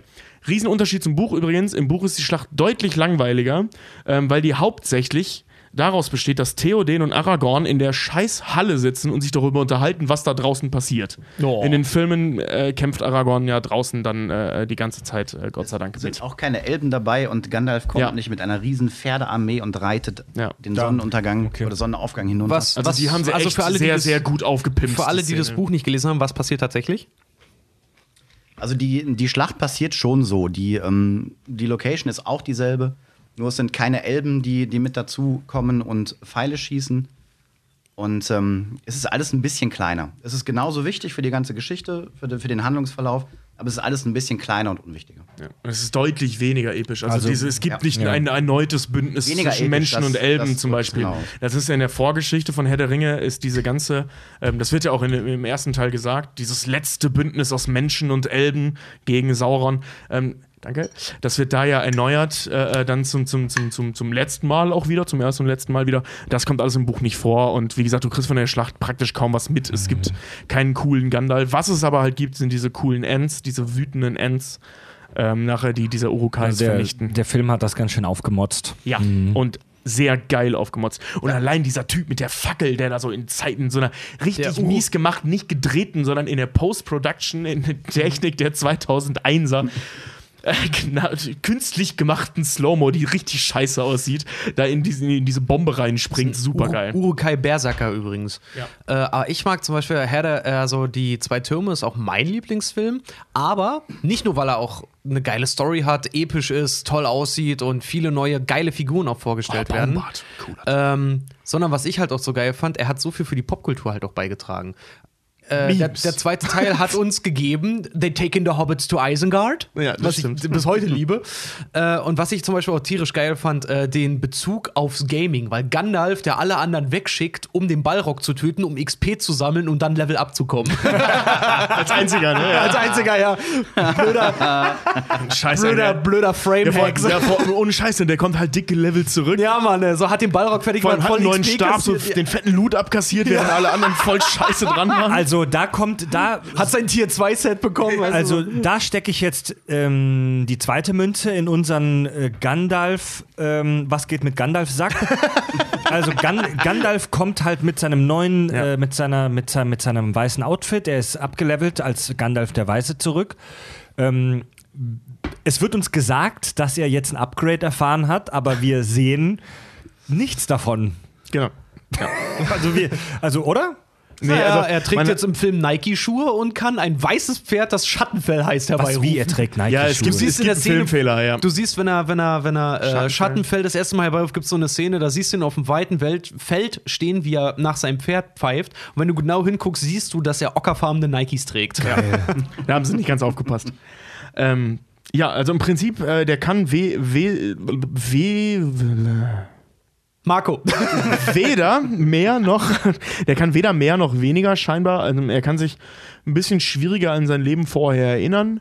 Ähm, das, kommt aber, das kommt aber relativ schnell wieder. Er hat ein neues Outfit. Er hat ein neues. Outfit, er hat gekämmte Haare und nicht mehr grau, sondern weiß. Alles, also sowohl die Klamotten, wie man so schön sagt in dem Film, sind alle weiß. Sogar wenn sie sterben, kommen sie noch weißer zurück. oh. Das war bei den Honest Trailern. Das fand, ich, super, fand ich super. They're all white. Even when they die, they come back whiter. ähm, wie gesagt, da steckt noch eine Story hinter, was das Ganze auf sich hat. Da kommen wir ein bisschen später zu. Ähm, man sieht danach irgendwie zwei, drei Tricks, die er macht, die einen jetzt aber auch nicht Bullshit. so von den Socken haut, dass man sagt, Mensch, das kann er nur, weil er weißer ist als vorher, sondern ähm, das hätte er wahrscheinlich auch Er ist schon scheiße, wenn er erstmal ankommt und jedem erstmal einen Klopf-Klopfwitz erzählt, ne? Was? Es hat schon seinen Sinn, warum er zurückkommt und warum Ja. jemand wie Saruman, der quasi aus selben Rang steht, nicht zurückkommt. Und das hat halt mit Genau. seinem Auftrag zu tun. Da kommen wir aber Ja, später da kommen wir später nochmal zu. Es hat schon seinen Sinn, warum er nicht verstirbt. Okay. Fuck, nein, das will ich jetzt wissen. Und es hat auch seinen Sinn, dass er nicht die krassen Zaubersprüche die ganze Zeit macht. Trotzdem, das will ich jetzt wissen. Nee, das Warum? erklären, das erklären wir gleich, Wir- wenn wir wir- zu dem Punkt kommen. Gandalf, Schrägstrich, Mithrandir. Also wir, wir, wir werden auf jeden Fall noch auf die einzelnen Figuren eingehen und auch auf die einzelnen Völker. Okay. Ich hab den dritten Namen. hat Also Gandalf, der dritten Megapellweiße. Ja. Er ist bei Mama vorbei und die hat ihm die Klamotten gewaschen. Wie fandest du denn Wahrscheinlich den, war das das. Wie fandest du denn den zweiten Film, Marco? Ich fand ihn geil. Fand ihn super geil.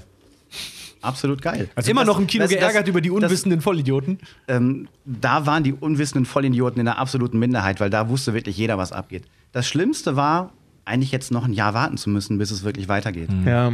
Obwohl man die Geschichte kannte, ähm, ich hätte noch vier Stunden sitzen bleiben können und den letzten Film direkt hinterher Ja. können. Und dieses ein Jahr war wirklich schlimm, weil du wurdest ja auch von, von jeder Seite, das war gerade so, so die Zeit, wo, wo die Online-Geschichten etwas aufkamen, wo sich Videos über, über Mail, Mail geschickt wurden. Ähm, und jeder hat aus jeder Ecke alles, was er wissen wollte, erfahren können. ja. Ich habe den zweiten Film oft so ein bisschen als Sandwich-Film wahrgenommen, muss ich ehrlich Echt? sagen. Also geiles Teil, geiler Film. Ähm, er hat weder das er hat nicht diese epische Einführung in diese Welt machen können wie der erste. Er hat die Geschichte aber auch nicht weiter ähm, zu einem Ende gebracht. Ich habe den immer so ein bisschen in between wahrgenommen. So nix, nix halbes und nix Ganzes, muss ich ehrlich Also, sagen. da hast Ähm, du aber- faktisch recht. Ja. aber was der Film halt uns Neues gebracht hat, ist, waren vor allem diese unfassbaren Schlachten. Und Baumbart. Also der Baum. ja. Die, ja, die Schlacht um liebe Helms, um. Helms Klamm, Alter, ey, was hab ich. Oh, wie, wie unheimlich Ja. ist das, wenn diese tau- 10.000 Urukai in diese Felsspalte so einwandern, geil. bei Nacht, bei Regen, nur mit Trommeln. Fackeln. Also im, Oh. ersten, im ersten Film sieht man ganz Anfang, ganz am Anfang, als äh, noch so eine kurze Vorgeschichte kommt, ne, damals Saruman, die Schlacht zwischen den Elben und bla, sieht man ja ganz kurz schon mal so eine epische Schlacht, aber wirklich nur ein paar Sekunden. Sonst ist der erste Film vergleichsweise Seicht. klein im Maßstab, sage ich jetzt mal. Also mit einem ganz großen Anführungszeichen. Der war natürlich auch super episch, aber da waren es eher so eins gegen eins Kämpfe. Ne? Und im zweiten Film, Die zwei Türme, hat man zum ersten Mal in der Kinogeschichte Schlachten von diesem Ausmaß gesehen, von, von Tausenden, gefühlt Millionen Individuen, die sich da gegenseitig aber sowas von herrgottsmäßig auf den, auf den Frack hauen, auf irgendwelchen Mittel Schlachtfeldern von Mittelerde. Das war auch Vigo Mortensen, der war zum Beispiel auch bei, als sie die Schlacht von Helms Klamm gedreht haben, der war so hart drin als Schauspieler in dieser ganzen Schlachterei dort, ne? Der hat, erstmal durfte als einziger Schauspieler ein Stahlschwert verwenden. Weil Echt? er, ja, weil er so Wow. super gut im, im, im, im, im so, Schwertkampf ja, drin war. ja, Der ja. war der Einzige, der ein Stahlschwert hatte. Alle anderen hatten, hatten Props, also so, so äh, Requisiten. Ja, so Plastik und Schaumstoff. Sieht, Und man, sieht, man, sieht man oft so bei, in so Filmen, wenn man genau hinguckt, dass die Schwerter und die Waffen Ja, ja. so ein bisschen wabbeln. Ja, müsst ihr Ja, mal aber drauf, bei- bei- drauf ja. achten bei Game of Thrones, der valyrische Stahl, dann wenn Jon Snow sich auf sein Pferd schwingt und das ganze Schwert mitwabbelt. So, na egal. Jedenfalls, äh, der war, wie gesagt, so in dieser ganzen Sache drin, dass der ungeskriptet in eine Schlachtszene reingegangen ist und die Stuntmen mitgemacht haben. Und er hat volle Kanne äh, mit einem Hieb mit so einem Schwertgriff kassiert in die Fresse und hat sich dabei einen Zahn kaputt gehauen. Also der ist Ja. wirklich, der ist so, man äh, ist, ist kaputt gegangen und die haben den ans, am Set, damit sie weiterarbeiten können, haben sie ihn schnell mit Leim geklebt. Ja. Das ist aber schon etwas le leichtsinnig von den Filmemachern, muss ich jetzt echt mal sagen. Ja, das ist so ein bisschen, ähm, normalerweise ist es undenkbar, dass solche Dinge passieren, aber wenn der Schauspieler ähm, halt auch, vor allem wenn dein scheiß Hauptdarsteller, ähm, darauf besteht und so drin ist und sagt, wir machen die Scheiße jetzt, schmeiß die Kamera an, ähm, ich, dann kannst du auch schwer Nein sagen, weil als Regisseur kann dir eigentlich nichts Besseres passieren. Du, das ist wie ähm, zum Beispiel, das hatten wir ähm, schon mal irgendwann bei Django Unchained, diese Nummer, wo, ähm, da, äh, äh, wo, wo, wo, wo, ähm, wer ist da? Leonardo DiCaprio diese Rede über ähm, Die drei diese Punkte. Schädelkunde ähm, da ja, hält Ja. ähm, und dann diesen Schädel so am, am Tisch zerschlägt und dann alles so voller Blut ist und ihr so, also der, der, der, der Freundin so das Blut ins Gesicht zieht und so. Das ist ja alles nicht geskriptet. Das ist einfach, der hat sich wirklich aus Versehen verletzt und ihr wirklich ihr echt, sein echtes Blut durchs Gesicht gezogen. Und ähm, Tarantino hat halt einfach laufen lassen, weil das ist das Beste, was dir als Regisseur passieren kann. Wenn ein Schauspieler so in der Rolle drin ist, dass er sein, sein Selbst vergisst und einfach weitermacht. Der, äh, Tarantino hat übrigens in einem Interview so schön mal gesagt, ja, da ist mir die Szene etwas entglitten.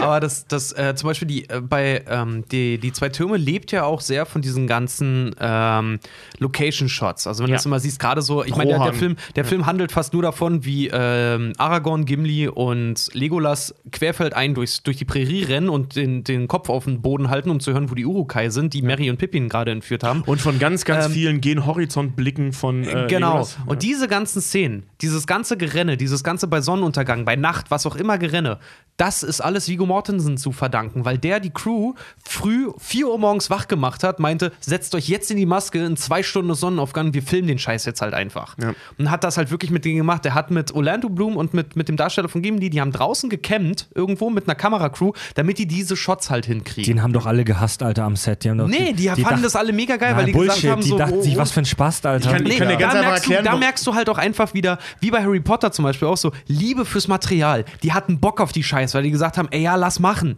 Und wenn die um sechs anfangen, haben die früher Feierabend. Ja. Das darfst du auch nicht vergessen. Ich habe ich hab so mega frühe Drehs voll geliebt, weil dann ist halt um 15, 16 Uhr Feierabend, Ja, wenn es gut läuft. wenn es gut läuft. Und Tja. bei so einer äh, 400 Milliarden Dollar Produktion wie Herr der Ringe läuft's gut.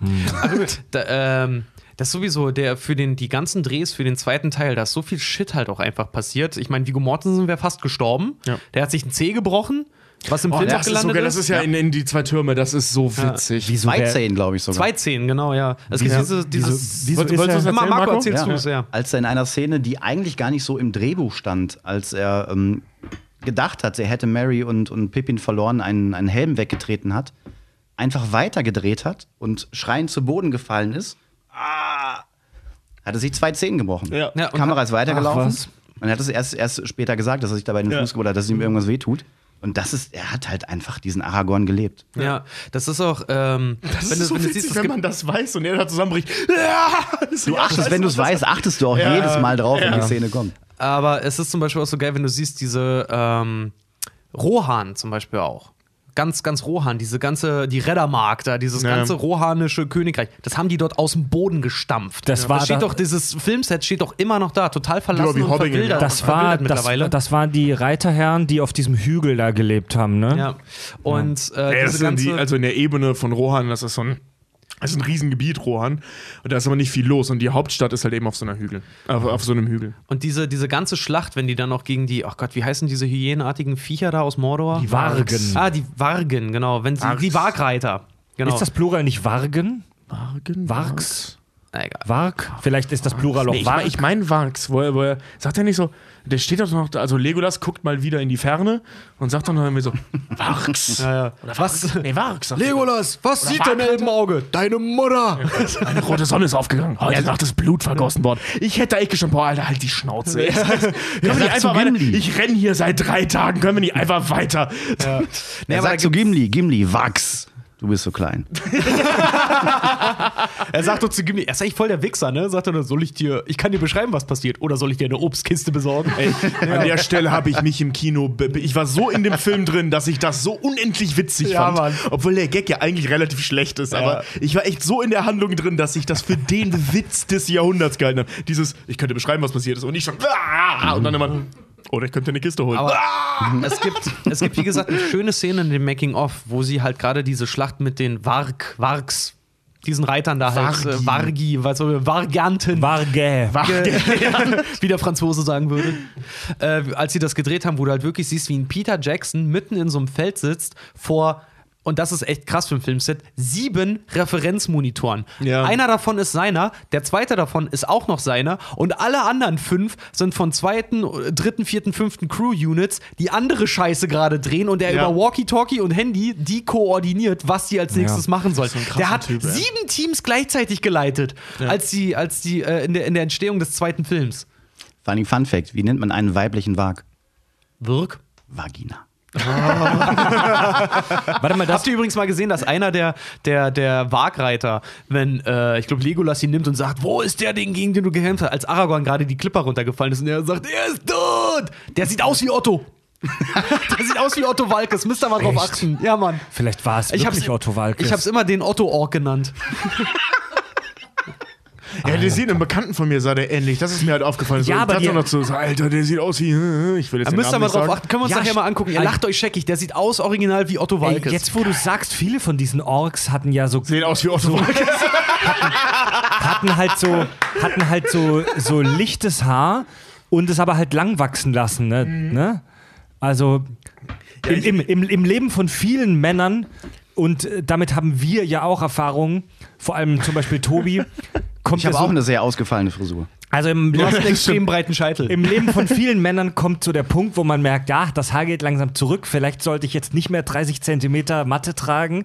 Den Orks ist das scheißegal. Hey, viel- vielleicht, vielleicht war das so ein, so ein Dankeschön an die Fans, weil die Filmemacher, äh, inklusive Peter Jackson, wahrscheinlich wusste, dass hauptsächlich Metaller meinen Film gucken werden. Und es gibt sehr viele Metaller, die das heute noch machen. Und die sich, ja, ja, die sich einen kackhässlichen langen Bart wachsen lassen und dann sagen, sie haben äh, Bartstufe Magier erreicht, oder? Weil das ist dann wieder cool. Ja, aber um nochmal drauf zurückzukommen. Ähm, Vigo Mortensen ist, wie gesagt, der, der muss in der Entstehung des zweiten Films, der muss so oft fast draufgegangen sein, weil in der Szene, wo er sich dann auch so von diesem Bach runtertreiben lässt, das ist der Schauspieler, das hat er zweimal gedreht, der ist da halt original fast ersoffen. Der ist in, in so eine blöde Strömung so, geraten. Das ist so geil. Ich weiß, du hast recht und es gibt diese Geschichten, aber wenn man das jetzt so, so mal runterbricht auf so einen normalen Filmdreh, ne, so, Ja. ja. es war voll der gefährliche Film. Also der Schauspieler muss ständig beinahe draufgegangen sein. Tausend Leute auf den eingekloppt. Fantastisch. ja. Gut, dann kommen wir zum dritten Film. Ähm, Herr der Ringe Teil 3. Äh, der englische Titel ist The Return of the King. Ja. Ne? Ähm, Im Englischen zunächst die Rückkehr des Königs in der ersten deutschen Übersetzung und es gab dann eine zweite deutsche Übersetzung, wo es die Wiederkehr des Königs äh, hieß. Hab ich Mhm. äh, jetzt auf Ja. den, bei den Büchern oder was? Ja, genau, genau. Ach so, ich dachte mir gerade sagen, ich habe ein Filmplakat davon zu Hause, da steht die Rückkehr des Königs. Ja. Der König. Äh, ja, klingt auch, die Wiederkehr ist auch irgendwie Klingt ein halt blöd, komisches ist ein Wort. Wort. Das ist-. Das klingt, als würde er vom, Unschönes Wort. Klingt, als würde er vom Scheißhaus wiederkommen. Ja, Gut, das bei der Rückkehr auch sagen. Die Rückkehr des Königs. Nein. Da Sauron inzwischen von der Verschwörung gegen ihn erfahren hat, aber nicht genug über den Aufenthaltsort des Ringes weiß, greift er Gondor, das Königreich der Menschen, an. Vorläufig widersteht die Allianz von Gondor, äh, Verzeihung, und Rohan. Alter, der hing mir, der, der hing mir seit Anfang an. Quer.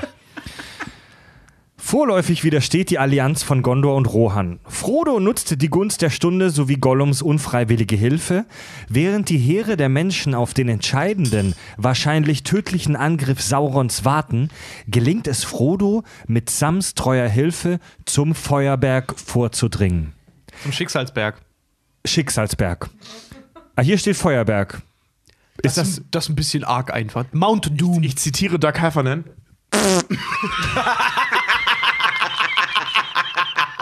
Am Rande der flammenden Schicksalsklüfte sieht er sich aber außerstande, den Ring tatsächlich dem Feuer zu übergeben. Das Böse hat bereits zu viel Macht über Frodo. Plötzlich taucht Gollum auf, entreißt Frodo den Ring, stolpert jedoch noch vor Freude heulend über den Rand des Abgrundes mitten in die Glut des Feuerbergs. So führt ausgerechnet Gollum den Ring seiner Bestimmung zu. Durch die Zerstörung des Rings verliert Sauron seine Macht. Die Welt ist vom Schatten befreit. Das Auenland entledigt sich des geschwächten Sarumans. Der König kehrt nach Gondor zurück und läutet das Zeitalter der Menschen ein. Die Elben schicken sich an, Mittelerde zu verlassen ist auch jetzt natürlich in der Buchdarstellung so, in den, in den Filmen ein bisschen anders, weil da sehen wir gleich relativ zu Anfang für alle Freunde der Extended Edition, wie Saruman einen ziemlich geilen Filmtod eigentlich stirbt. Ja. Marco, darfst du, möchtest du spoilern? Also ich, ich möchte ganz kurz sagen, ich habe mir keine der Extended Editions angeguckt. What? Weil ich, ich bin jetzt mal ganz ehrlich, ich sehe es nicht ein, mir einen fünfstündigen Film anzusehen. Vier. Doch. Vier. Doch. Vier. Vier. Doch. Also wenn er die, geil ist Die schon. ersten beiden gehen drei Stunden Ist mir zu 15, lang, der Alter. zweite geht im vier zu lang. Stunden zwölf Ey, oder so. Alter, dann Deswegen- gucken die ein Häppchen an, aber die Extended Edition muss man wirklich mal Ich habe gesehen ich haben. hab Die den- ist ich der hab die, ich hab die alle drei ja in den letzten zwei Wochen nochmal geguckt und dann halt jeweils in zwei Stunden, äh, in zwei Tagesschichten, wenn du so willst. Also Tag, ne, jede Film zwei Tage, jeweils Mhm. zwei Stunden. Dann kommt das super geil. Ich habe die einmal versucht mit meinen äh, Kumpels aus der Heimat am Stück zu gucken und Ja. zwar alle drei. Ah, nee, Geht nicht, ne? Das ist, nee, das, das kannst du, das macht auch einfach, einfach keinen Spaß mehr. Das ist leider nicht wert. Ja. Ich habe mal mit Aber- Freunden Ringsaufen gespielt und wir sind echt nur bis zur Versammlung im ersten Film im Bruchteil Ja. bekommen und dann waren wir breit. Ja. Dann ging nichts mehr. Was, wann trinkt man da immer, wenn der Ring erwähnt wird? Nee, wenn nicht wenn der Ring sieht. erwähnt wird. Nein, nein, nein. Nee, Ich kenne kenn das, wenn man ihn sieht. Nee, Ja. also immer wenn das Wort Ring fällt. Das heißt also Ja. sowas wie, wir müssen den Ring nach Mordor bringen. Ach so. Musst du schon wieder zweimal saufen. Wir muss ja viel zu viel denken. Wir haben das immer gemacht, wenn man den Ring sieht. Also ich habe Also die wenn diese Handeinstellung Ich habe die Extended Editions nicht gesehen, deswegen interessiert es mich auch jetzt selbst, weil ich es nicht weiß. Wie stirbt Saruman? Also er wird von ähm, im Film von Schlangenzunge hinterrücks erstochen. Das war ja dieser schleimige Typ, der Theoden. Theodin. der den- Theoden versucht hat, über Jahre hinweg ähm, falsche Gedanken einzuhauchen. Unfassbar guter Schauspieler. Von, von Saruman getrieben. Ähm, in einer Szene, in der Saruman sehr abfällig über ihn spricht und er äh, versucht sich in dem Moment an ihm zu rächen. Im Buch ist es ein bisschen anders, kommen wir später noch, noch zu. Er sticht ihn hinterrücks, er fällt von Ortang von seinem Turm runter und landet auf einem Stachel, der auf einem, einem Rad ist und rollt dann langsam an diesem Rad am Stachel hängend runter und lässt den Palantir aus dem Ärmel fallen. Geil. Genau. Ja. Sieht schon sehr geil aus. Ja, das haben sie leider in der ein, eine. Szene, die auch nicht so ganz gut gealtert ist, weil das Fallen halt nicht so gut aussieht. Ja. Aber die Szene an sich ist halt geil. War Er fällt, er fällt auch viel zu langsam eigentlich. Also es Ja, sieht leider er dreht nicht so sich geil etwas aus. merkwürdig. Ja. war Christopher Lee mega sauer über die Szene, dass die nämlich in der normalen Kinoversion rausgeschnitten Ja. wurde. Der hat äh, Peter Jackson mega lang richtig richtig abgefuckten miesen Brief geschrieben, in dem er wirklich gesagt hat so im Prinzip höflich wie er auch war, aber frei übersetzt, du dummes Arschloch. Ja, wieso lässt du meine Figur nicht sterben? ja, also die, ist weil die Szene halt wahrscheinlich Ja, auch wirklich. die Szene war halt für ihn wahrscheinlich auch scheiße anstrengend, ne? Ja, die war auch toll. Das war eine wirklich super Szene. Diese ganze Nummer mit dem Palantir, das wird, ähm, also für alle, die jetzt gerade nicht auf dem, äh, Schirm haben, was der Palantir ist, das ist dieser, diese, äh, diese typische magische Kugel. Ähm, so die sieht man im das- ersten Teil schon. Ähm, das ist so, ein, so, ein, so eine schwarze Kristallkugel, ähm, wo Saruman ähm, immer, also ständig reinschaut. Sauron sagt, oh, kannst du nicht reingucken, mal, da sieht der Alte dich. Und ähm, darüber kommun- kommuniziert er halt eben mit Sauron. Das ist wie und, wenn du deine Webcam nicht abgeklebt hast. Ja, Das genau. ist das und- und Skype von Mittelerde. ja, stimmt, stimmt. Und es gibt Er irgendwie ist doch das alles fünf, sehende Auge. Ne, es gibt fünf sehende Augen. Äh, sehende Steine heißen die ja. Ich glaube, ich meine, es sind ja. fünf. Und ähm, äh, äh, Gandalf sagt nämlich äh, äh, noch, also ähm, Saruman deckt das so im ersten Teil ab und Gandalf deckt das wieder zu, weil er meint, du weißt nicht, wer sonst zusieht. Weil diese fünf Steine, die sind halt immer miteinander verbunden. Also das ist so, als würde Skype durchlaufen und du müsstest wirklich deine Webcam abkleben, damit man dich nicht sieht. Und hören tut man dich trotzdem, weil du einfach nur die Kamera abgeklebt hast. Und Das musst du Ja, über- ja, aber so funktionieren das diese musst, du- Das Palantiere. musst du mir Ja. überlegen. Jeder, also äh, durch die Bücher und durch die Filme weiß man, es gibt zwei Palantir. Einer ist bei Sauron, einer ist bei Saruman. Ne? Ja. Jetzt musst du mir überlegen, es sind noch drei irgendwo dort in dieser Welt, wo keine Sau weiß, wo die ist. Das heißt, irgendwo Einer hat ist, bestimmt Tom ist, das, ist das Palantir halt auch so irgendwie das Chatroulette Mittelerde. Das heißt, da sitzt Ja, irgendwo, irgendwo in Mordor. Ja. Pass auf, sitzt irgendwo in Mordor, so ein total versiffter Ork, der wichsend vor diesem Ding sitzt, einfach nicht so einen drauf runterholt. ja, eine- Sauron und Saruman die ganze Zeit wie geil, ja, wie geil. der- Nein, nein, weißt du, du, du hast so, der eine Palantir liegt in so einer Elbendusche und dann bei dem anderen irgendwo in Baradur in so einer Baracke, ja, und einer bei Sauron, einer bei Saruman. Die beiden denken, die unterhalten sich die ganze Zeit und immer wenn die beiden weg sind, guckt ja halt der Ork den Elben beim Duschen zu. Und auf einmal taucht halt der fünfte Stein rauf, wo dann irgendein so Hobbit da sitzt Vor allem, das muss man überlegen, in so einer Ortbaracke so, ey, was macht denn Chef? Ja, die unterhalten sich. Denn? Oh. Ja, irgendwas von wegen schwul sein, aber Saruman ist ziemlich geil. Hast du mal die langen Fingernägel gesehen? Wie auch immer, ich geh mal wichsen. Ich geh kacken, ich nehm den Palantir mit. Ich brauche ein Telefon auf dem Klo. Ich bin mir sehr sicher, dass es genauso funktioniert. Genauso funktioniert Bei, ey, äh, Und, für, äh, eine, für, für eine, für eine Skype-Videokonferenz brauchst du Pro-Account. Den hat Saruman bestimmt am Start. Ja, mit Sicherheit, klar. Und den hast du in Baradur, also in, Brauchst du in, Pro- in Mordor halt eben auch. Brauchst du Pro-Account. Nee, was ich sagen wollte, in den Von Saruman ist auch ein voll cooler Typ. Überleg mal, der hat Jobs geschaffen, der hat das Militär gestärkt, der hat Arbeitsplätze gemacht. Ja, so, ne? der wer hat den den besiegt? Der. Öko an sich, der Baum. Jetzt hört verfickt noch Okay. mal auf, über Saruman und seinen faltigen Schwanz zu sprechen, der in irgendwelche magischen Kugeln reingehalten wird. Und ich will auch nichts von irgendwelchen Elben hören, die in Duschen kacken und dabei. Was? Das haben wir nie gesagt. Wir reden über wichsende Orks. Komm, bitte bleib beim Thema. Also Fred, jetzt machst du dich echt lächerlich. Wir haben über wichsende Orks geredet, nicht über kackende Elben. Jetzt kommt mal wieder zum Punkt, ihr Warge. Okay, ich komme zurück zum Punkt. Also die Palantiere sind leider etwas, das der Kinofassung echt zum Opfer gefallen ist. In der Extended Version ähm, spielen die halt eine sehr, sehr viel größere Rolle und dann halt eben auch vor allem in Rückkehr des Königs, ähm, weil der, die, dieser Plan, den ähm, den Aragorn hat mit diesem Ablenkungsmanöver. Also wir packen uns nochmal nach der Schlacht von Minas Tirith, wo praktisch keiner mehr lebt, sieht man ja auch im Film, ähm, dass diese winzige Scheißarmee dann da vor dem schwarzen Tor steht. Was war Minas Tirith nochmal? Minas Tirith ist die Hauptstadt von Gondor.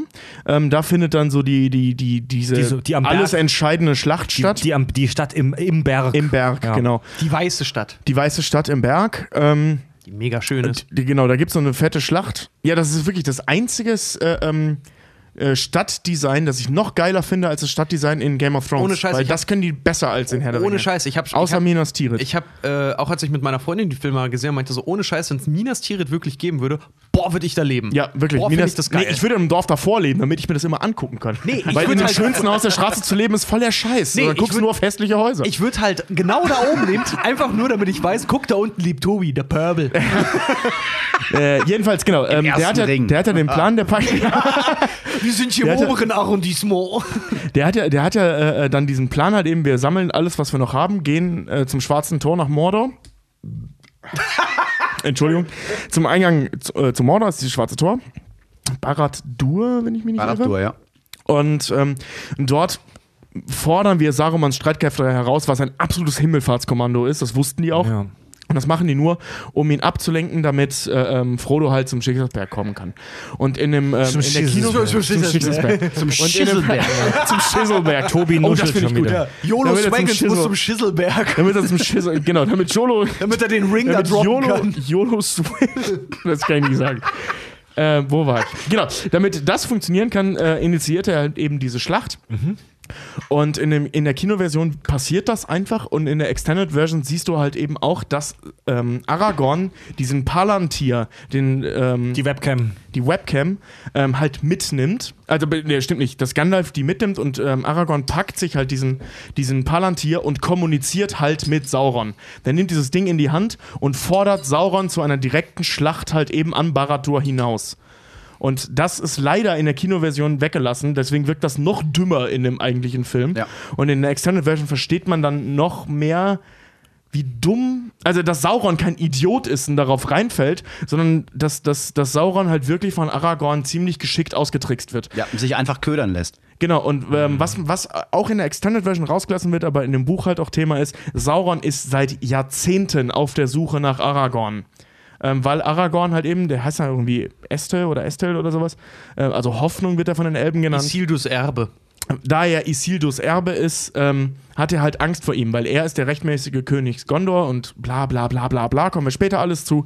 Und ähm, Sauron sucht Aragorn seit Jahren, seit Jahrzehnten Echt? Okay. und ähm, jetzt offenbart er ihm äh, sich durch diesen Palantir und sagt, hör mal Keule, jetzt oder nie, wir treffen uns um 12 am Baradur und, und, und, dann regeln wir das wie Männer. du kommst Äh, wieso? Ey, wich, wichtiger Es- Punkt. es- also diese, diese Nummer, äh, hier von wegen, wir regeln das wie Männer, das war jetzt nicht nur ein Witz. Ähm, in dem Film sehen wir Aragorn gegen einen Troll kämpfen. Erinnert ihr euch? Ja. Bei dieser letzten Schlacht. Ja. Ähm, das ist gedreht worden und erst in der Post geändert worden und im Skript stand es auch vorher, so wie sie es gedreht haben, das sollte eigentlich Sauron sein. Ja. Eigentlich Echt? sollte Ja. Sauron direkt gegen Aragorn kämpfen Warte mal in der kurz. Schlacht. Das haben die erst in der Post Wa geändert. warum warum, hat, warum war Saruman so geil, Aragorns hübschen Hals in die Finger zu bekommen? Weil er äh, rechtmäßiger König Gondors ist Genau. und nicht nur, weil Gondor wird ja zu dem Zeit äh, regiert vom Truxes. Truchsis. Truxes von, äh, ach, ich weiß seinen Namen nicht mehr. Denethor. Denethor, genau. Truchsess, das war, der, das das, ist- war dieser König, der so vereist, Das ist kein- zombie-mäßig das ist- äh, Nein, nein, nein, nein. Das, Nein, ist, nein, das, nein, ist, das ist Theoden. Ähm, Nee, das Truxes, ist der, ist der, ist der im Prinzip der, der Stuhlwarmhalter, so der Platzhalter. Warte mal ganz Der kurz. Für alle, die die, Der die, für alle, die die Serie ähm, Fringe kennen, Truchsess war, wie hieß er in Fringe? Fuck. Ja, Fuck, genau. der Wissenschaftler. Fuck der Der, Wissenschaftler. der, der so geil.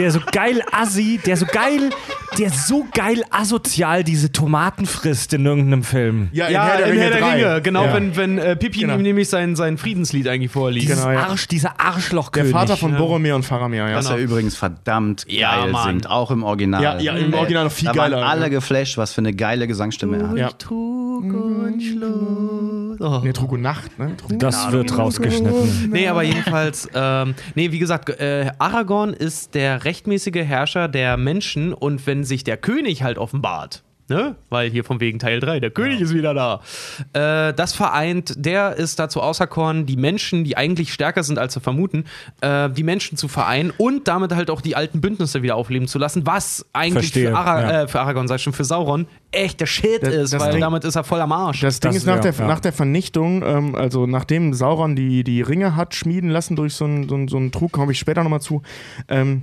hat er ja unter anderem vor allem eben die Menschen unterjocht und sich selbst als König von Gondor bezeichnet. Und ähm, es gab nach dem Tod von Aragons Vorfahren, dessen Name mir gerade nicht mehr einfällt, ähm, Isildur. Isildur war der letzte König von Gondor? Ja, stimmt, ja, stimmt, es war Isildur. Ähm, gab es keinen König von Gondor mehr. Es gab nur noch diesen Truchsess, sprich, ähm, also wie gesagt, Sauron nannte sich dann halt König von Gondor. Ähm, ne, vorher schon, dann kam Isildur. Isildur wurde dann halt vernichtet. Und ähm, also von, von den, vom Ring im Prinzip, von den Schergen äh, Mordors, geleitet durch den Ring.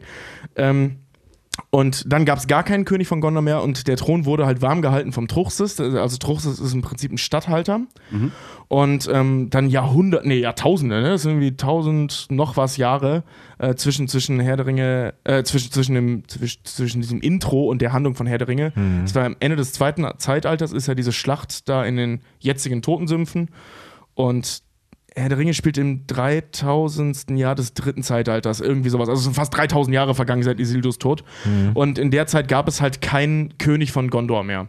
Und ähm, die Menschen hatten halt, ähm, also als mit der ersten Bewohner Mittelerdes, das waren die Elben und die Menschen im Prinzip, ähm, haben die, spielen die im Prinzip eine ganz, ganz große Rolle, wurden aber immer klein gehalten. Und es wurde aber immer gesagt, es wird ein Zeitalter des Menschen, äh, der Menschen geben. Das Ja. sagt er im äh, Elrond im ersten Teil schon. Das Zeitalter der Menschen wird kommen.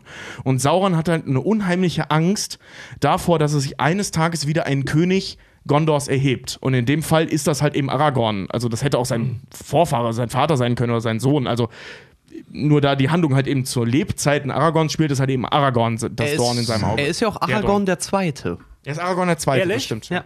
Also er ist Aragorn der Zweite, sein Vater hieß Arathon, aber äh, es gab einen Vorfahren, der schon mal Aragorn hieß. Vor allen Dingen war er ja nicht nur Aragorn der rechtmäßige Thronerbe, sondern er hat das Schwert, was damals den Ring von Saurons Finger geschnitten hat, was wieder geschmiedet wurde mit dem Namen Narsil, Ah, stimmt, auch in ja. dem Palantir gehalten. Und das war auch mit, Stimmt, oh ja, mit stimmt, ein stimmt, Grund, ja. warum Sauron wirklich auf die auf die Täuschung eingegangen ist und wirklich darauf angesprungen ist und mit Ja. zum Tor gerannt ist mit all seiner Armee, was er gar nicht hätte machen müssen. Ja, also das war wirklich so ein, äh, diese Palantir-Nummer, die, wie gesagt, es leider nicht ins Kino geschafft hat, war so ein richtig direkter Schwanzvergleich. So, Keule, komm raus, pack die Hose aus, ich zeig dir, ich hab den größeren. Ja, was ich auch total krass Und fand, er, das fand ich er weiß, war das- dumm genug, drauf reinzufallen. Das hat mich beim Film damals schon so gestört, dass wenn die Schlacht schon fast vorbei ist, Aragorn mit seiner heftigen Geisterarmee kommt und die alles überrennen, anstatt die dann zu nehmen, um damit halt äh, Mordor halt einzufallen. man Weil, weißt bleibt du, da noch irgendwie eine halbe Stunde. Ja, vor allen Dingen so dieses, Ja, ja. so, so wisst ihr, ihr habt so lange darauf gewartet, ihr seid in den Augen der Menschen und allen anderen, seid ihr fucking Verräter. So, ähm, ja, ihr habt jetzt für mich gekämpft, aber gleich kommt der Hauptgang.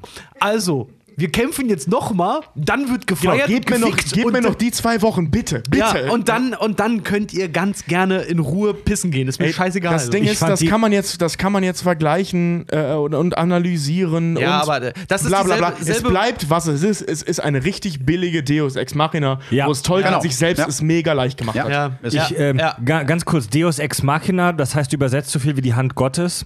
Genau. ja. Das ist, wenn, da- das kennt jeder von Die uns, das ist, das, das ist halt, wenn am Ende de- eines Films oder wann auch immer irgendetwas plötzlich vom Himmel fällt, wodurch alles gelöst Genau. wird. Also eine, eine unlösbare Situation wird durch etwas, das nicht vorhersehbar ist, einfach problemlos gelöst. Und diese Geisterarmee, da muss man sagen, hat Tolkien, war Tolkien ein bisschen schlampig, weil das, da hat er sich zu einfach gemacht. Ja. Äh, Die Idee war nämlich geil mit dieser Geisterarmee, nur dann die tatsäch den tatsächlichen Einfluss, den die auf die Schlacht hatte, war zu krass. Sowohl im Buch wie auch im Film. Also das war einfach zu krass. Viele, viele Game of Thrones-Fans haben in den letzten zwei Staffeln scherzhaft äh, Daenerys Targaryen so ein bisschen Daenerys Ex Machina genannt, Ja. weil die, weil irgendwas, irgendein mit ihrem Konflikt, Drachentaxi? ja, irgendein Ja. Konflikt hat sich aufgebaut.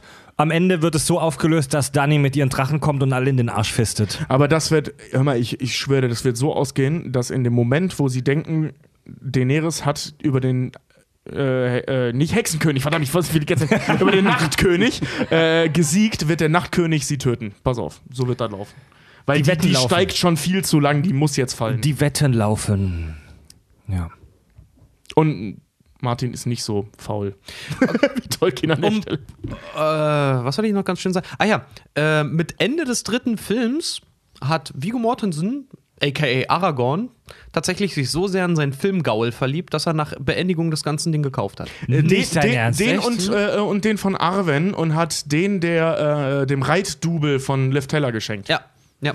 Dieser Und er hat auch, er der- hat auch vom Set, er hat sein Schwert wohl vom Set geklaut. Ja, ne? ja, ja. Was? Ja. Der, also so wie ihr mir das beschreibt, scheint das ein totaler Freak zu sein. Total, total. Der wird Ding auch ist so halt, der wollte dass er Rolle- Tag und Nacht mit seinem Schwert rumgerannt ist. Er hat das Ja. mit zum Essen, Ja. mit ins Restaurant genommen, Ja. mit ins Bett genommen. Der hat mit seinem Schwert alles gemacht. Er ist hat halt auch so ein auch Method Morgens, abends, Er hat doch, er mittags, wollte, nachts. er wollte die, die Rolle eigentlich gar nicht erst nehmen, weil wenn man so die Interviews mit Viggo Mortensen sieht, der ist eigentlich ein sehr, sehr ruhiger Typ, ja, Däne halt, ne? Ähm, oder dänischer Abstammung, ist eigentlich New Yorker.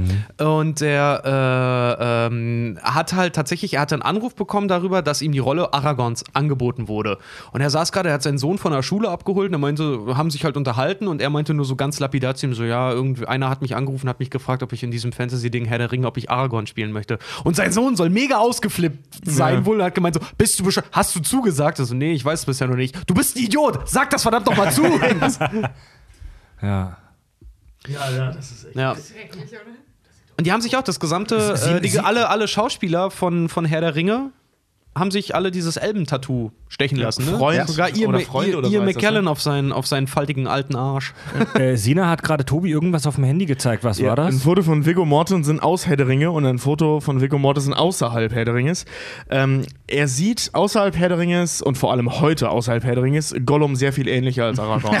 Oh, jetzt Also hör aber auf. Viggo Mortensen ist auch jetzt mittlerweile, der ist äh, fast 60, der Mann, ich glaube, der wird dieses Jahr 60. der sah auch schon vorher, der hat ein ganz, ganz merkwürdiges Gesicht. Ohne Wenn Scheiß, der Mann ich weiß, wir keine hatten- langen verfilzt nach, der sieht in Rückkehr des Königs schon mit gekämmten Haaren total bescheuert aus. Der hat so ein, also Ja. nicht schlecht, sondern einfach nur irgendwie so verbraucht. Aber- der hat so, der hat so ein, der hat so ein, so ein Heroinopfergesicht. Nee, Tobi, der ist wie ein guter alter Wein. Als wir mal gesagt haben, wir hätten nichts dagegen, Hugh Jackman schwul zu machen, dasselbe trifft bei mir für Vigo Mortensen. Echt? Ey, Alter, der dürft mir den, der könnte mir den ganzen Arm bis zum Ellenbogen in den Arsch stecken. Ich Also, find's trotzdem noch geil. Alter, finden. also das ich muss den dir- so cool, den Ich sag dir jetzt schon, das wird Hugh Jackman mit 70 bei mir auch noch dürfen. Der Also- durfte das bei mir nicht mal mit 40. Und Vigo Mortensen darf das immer noch. Also, äh, also Hugh Jackman und Vigo Mortensen dürfen gerne meine Daddies, meine Sugar Daddies Also sein. ich, mu ich, Oh, muss nee, bei ehrlich, Viggo also, Mortensen bin ich raus. ich muss ehrlich sagen, ich finde Viggo Mortensen ist schon ein Schnittchen, also ganz In ehrlich. Herrn der Ringe, ja. Aber nicht außerhalb. Hast Warte du mal mal. History of Violence gesehen? Der Typ sieht aus, als wäre kurz, drogenabhängig. ganz kurz. ähm, Captain Fantastic mussten ich, muss, sehen. ich muss sagen, dass, dass ich den nicht, nie so richtig wahrgenommen habe außerhalb von Herr der Ringe. Was hat denn der noch so gemacht? Captain History Fantastic, of, Cap- History Hidalgo. of Violence. Hidalgo, das war ein cooler Film. Ja, The Road. Oh ja, der war auch cool. Du bist ein verdammter Banause. Sagt mir nichts. Hast du Hidalgo nicht gesehen? Alter, guck- wunderbare Pferdefilm. Guck dir The Road an. Ich bin ey. halt nicht so Oh, wie. Ich bin, Road war ich bin halt geil. nicht so ein, ah, ich hänge im Rollkragenpulli in irgendwelchen äh, Underground-Kinos rum und guck's mir in OV an wie ihr. Ich habe ich hab ein Kino flat für einer der Äh, größten Kinos der Welt. Das also- hat mit Underground nichts zu tun. Tobi, ganz, äh, also ganz, ganz ehrlich, Fred, also äh, ich, es tut mir so leid. Ich habe sowohl Herr der Ringe als auch ande, alle anderen Filme von Vigo Mortensen auf der Schallplatte ähm, an einen Beamer angeschlossen, analog mir über einen Holzschnitt an die Wand projiziert mit einer Laterna Magica. Also ganz ehrlich, Mit einem wer das nicht macht, Ja. der versteht Film nicht. ich habe mir einen Holzschnitt an die Wand projiziert. Genau, mit, mit, deinem, mit deinem HDMI zu Holzschnittadapter. Von Bibern angetrieben. Muss ja umweltgetreu sein. Ich schieb dir deinen scheiß Holzschnitt gleich in den Arsch. Ich habe mir den Haus das Holzschnitt auf die Wand projiziert. Und es war veganes Holz, ne? Ja, auf jeden Fall. Biologisch gezüchtet und von gesunden Hühnern ausgekotzt. Glücklichen Hühnern. Das hatten wir vorhin schon mal mit dem Kaffee, ne? Diese Unterhaltung. Veganes Holz. Ey, du weißt nie, ob, ob Holz nicht in der Fischblase filtriert wird. Alter. Deswegen ist es wichtig, darauf zu achten, dass auch Holz vegan Ich ist. lache an der Stelle auch nicht über die Veganer, sondern über die Hipster.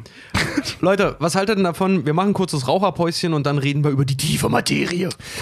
Ja, bis gleich. Kack- und Sachgeschichten.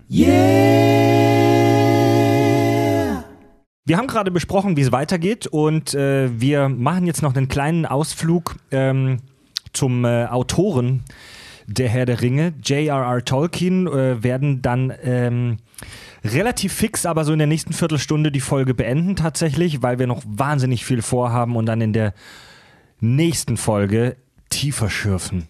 Tja, Wie die Zwerge in Moria. Sie schürften zu tief, sie haben etwas Altes, Böses geweckt. John Ronald Haben sie? ich weiß gar nicht, wie man den letzten ausspricht. John Ronald Reul oder Rule. Rule. John Ronald Rule. Reul. Ah, one to rule them all. Ah. Want to, er hätte nicht sagen können, want to John them all. John, das hat er damals schon gewusst, was aus der Nerdkultur wird. Want to rule them all. John Ronald Rule Tolkien, wie wir heute wissen, braucht man als erfolgreicher äh, Fantasy-Autor mindestens drei Vornamen, die mit, äh, die abgekürzt werden mit Und zwei, Initialien. da, zwei davon R, damit man wirklich groß wird. Ja. J.R.R. Martin und, Ja. äh, und so. Äh, geboren 1892 in Bloemfontein, Fontaine, Fontaine, Fontaine in Südafrika. Und ähm, ja, kommt aus einer eigentlich schon relativ wohlhabenden Familie. Sein Vater war Bankmanager, Engländer. Die Familie kommt übrigens ursprünglich aus Deutschland, aus Niedersachsen. Die lebten allerdings dann schon ähm, ein paar ähm, Generationen in England. Und die Familie hatte wohl Asche.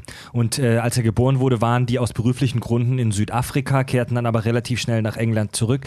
Äh, über seine Kindheit und Jugend will ich jetzt nicht so wahnsinnig viel sagen, außer dass er mal von einer Tarantel gebissen wurde und dass äh, Tolkien-Freaks deshalb davon ausgehen, dass er so viel, dass in vielen seiner Geschichten vielleicht Giftspinnen vorkommen. So eine kleine Arachnophobie. Und äh, Könnte aber auch damit zusammenhängen, dass Spinnen einfach generell äh, ein Problem für Menschen darstellen. Richtig. Und der, der Typ muss echt unfassbar intelligent und talentiert gewesen sein. Der Typ erhielt mit elf, ich wiederhole, mit elf Jahren ein Stipendium an der King Edward School in Birmingham. Kam damals zum ersten Mal so in Kontakt mit, mit Griechisch, mit Mittelenglisch, ähm, sprach wirklich schon zu Kinderzeiten mehreren Sprachen, darunter zum Beispiel Griechisch und auch Latein. Wow. Und Deutsch. Ähm, und Deutsch tatsächlich auch. Ja, so ein kleiner Da Vinci, ja, so ein kleines Genie halt wirklich. Ja. Also der war schon während seiner Schulzeit ein Philologie-Freak. Philologie ist die, ähm, ja, die Wissenschaft, die sich mit der Gesetzmäßigkeit von Sprachen beschäftigt. Und der, der machte halt während seiner Schulzeit schon so ein. Also ich weiß nicht, was ihr so während der Schulzeit gemacht habt. Ge gepopelt. gepopelt. Mit elf habe ich Pokémon-Karten noch getauscht, Alter. Ja, Mann, ich auch. Mit elf. Pokémon-Karten und mit ab zwölf Magic-Karten. Ja, Mann. ja, also ich habe Bis Frauen in mein Leben traten. Ja. gepopelt, ornaniert, gesoffen, Ultima Online gespielt. Äh, J.R.R. Tolkien machte halt so einen Scheiß wie äh, Vorträge in fließendem Griechisch, Altenglisch oder Gotisch zu halten. Mit elf? Du nicht? Nicht mit elf, aber schon bereits während seiner Schul- und frühen Studienzeit. Du nicht? Er begann 1910 ein, Ich Referate grundsätzlich auf Altgriechisch gehalten. eine 1910 bereits, ähm, also da war er halt noch nicht mal 20 Jahre alt, begann er ein Studium am Exeter College in äh, Oxford. Äh, wo ich übrigens tatsächlich mal war, also ich habe da nicht studiert, aber ich war da in diesem Park, ich war da in diesem Park mal und da gibt es so einen uralten Baum, der so richtig verwurzelt aussieht. Der sieht aus, als hätte die, als hätte diesen Baum ein Setdesigner von einem Film gemacht, ohne Scheiß, richtig so verwurzelt, verhutzelt, ähm, mit, mit ganz merkwürdigen Formen und so die, Die peitschende Weide. so der Mythos. Meinst die knüppelnde Weide? Also der, der Mythos sagt, dass J.R.R. Tolkien viel unter diesem Baum gesessen ist und dass dieser Baum eine, eine der vielen Inspirationen für Dinge, die man in Herr der Ringe dann liest. Oh, ich er bin- ist so eine ganz einzigartige Schneeflocke. Ich bin kein Baum, ich bin ein Ent. Genau. Und als er mal tierisch bekifft unter Ja, diesem genau, Baum ja, genau. saß, Sagte kam ihm der der Baum- Idee zu den Ents. Nein, nein, ja, genau. Als er tierisch besoffen, äh, bekifft unter diesem Baum saß, sagte der Baum zu ihm: Ich bin kein Baum. Ein junger ein Herr Ent. Tolkien, ich Ja, bin genau. mir sicher. Ihr seid kein Ork. Wir haben uns beraten. Also der, Daraufhin ist er total panisch zu seinem Studienrat gerannt und meinte, hören Sie, ich glaube, ich sterbe. Wieso? Alles bewegt sich sehr, sehr langsam. Also so wie, so, wie unsere Gener so wie unsere Generation oder wie wir fasziniert sind von bestimmten Games, von bestimmten Serien, Filmen, ähm, Büchern wie Herr der Ringe, war er total fasziniert von Sprachen. Er hatte immer wieder wechselnde Lieblingssprachen, mit denen er sich beschäftigt hat. Während im Studium zum Beispiel war Finnisch seine Lieblingssprache, auf äh, der er Quenya, die Hochsprache der Elfen, so ein bisschen ähm, basiert hat. Also er hat das, das war halt eine starke Inspiration dafür. Und obwohl er so wahnsinnig in, äh, intelligent und begabt war, hat er relativ häufig äh, Prüfungen, naja, nicht verkackt, aber nicht optimal abgeschlossen, weil er sich so vertieft hat in seine Sprachen und deswegen sein Studium teilweise hat auch schleifen lassen. Also doch nicht so ein kleiner prätentiöser blöder Scheißer. Er hat, er, er hat das, sein, äh, seinen Abschluss des Studiums, er hat irgendeine Zwischenprüfung nur mit gut bestanden. Ein, Und ein, Glück sowas war er, ich? ein Glück war er kein Asiate, so eine Ja. Schande für die Familie. Ein, hat dann aber sein Studium, also er, man berichtet, dass er sich dann zusammengerissen hat und in der letzten Phase seines Studiums sich dann ein bisschen konzentriert hat und dann doch eine Eins bekommen, damals äh, First Class Honors. Ja. Yeah. Er schrieb schon während seinem Studium Gedichte, Briefe, einfach lose Fragmente. Ähm, da gibt es ein ganz berühmtes Gedicht und ein Zitat: Heil dir, Earendal, Earendel, strahlendster Engel über Mittelerde, den Menschen gesandt. Und später haben ihn Freunde und Bekannte darauf angesprochen: Ey, was, was bedeutet das? Also, was hast du da geschrieben? Und er meinte: Ich habe keine Ahnung. Ähm, er meinte: I don't know. I try to find out.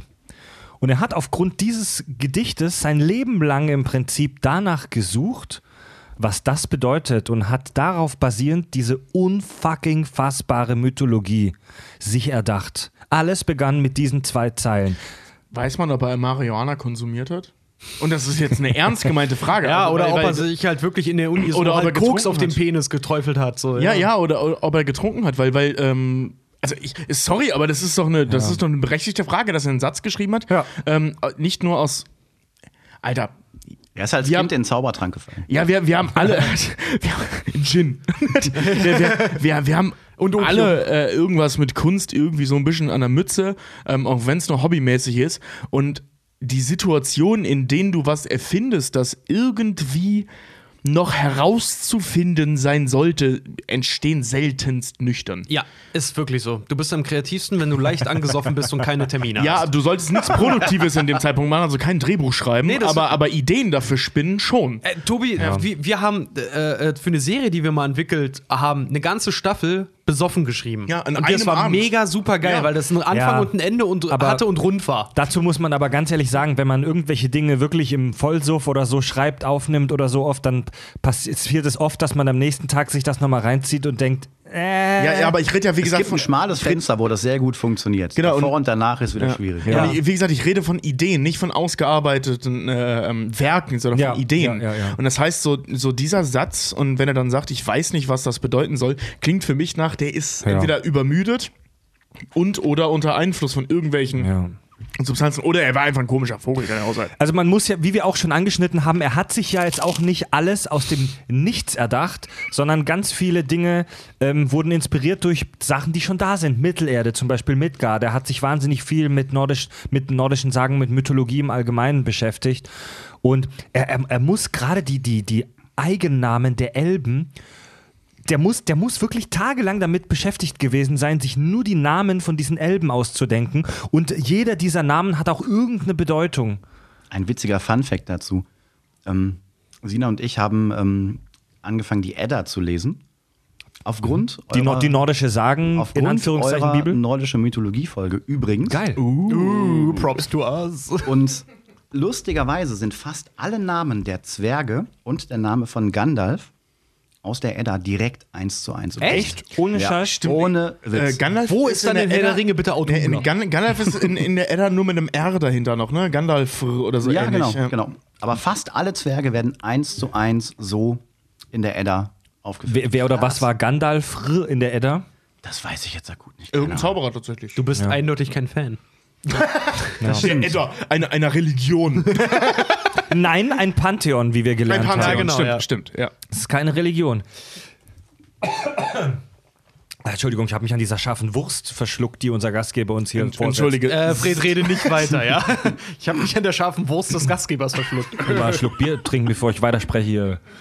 Äh, Streike ich hier und schreibe nicht weiter. Mm. J.R.R. Tolkien wurde dann, wie sollte es auch anders sein, das wissen viele, ähm, äh, einberufen, der Erste Weltkrieg. Er war Fernmelder und Funker. ein Funker. Das hat mein Dad übrigens auch gemacht in seiner Grundausbildung beim Bund. Ja, mein Vater auch. Echt? Mein ja, Vater- hätte- ich auch werden sollen, aber bin ja da nicht zum Mein Vater war. Koch. Auf der Zufall M als- Überraschung. wie bei Mr. Krabs auf der MS Durchfall. Wenn man der Geschichte von meinem Vater glauben kann, ja. Der Rülps gerade war nicht eingespielt, ne? Boil the mash and put him in the stew.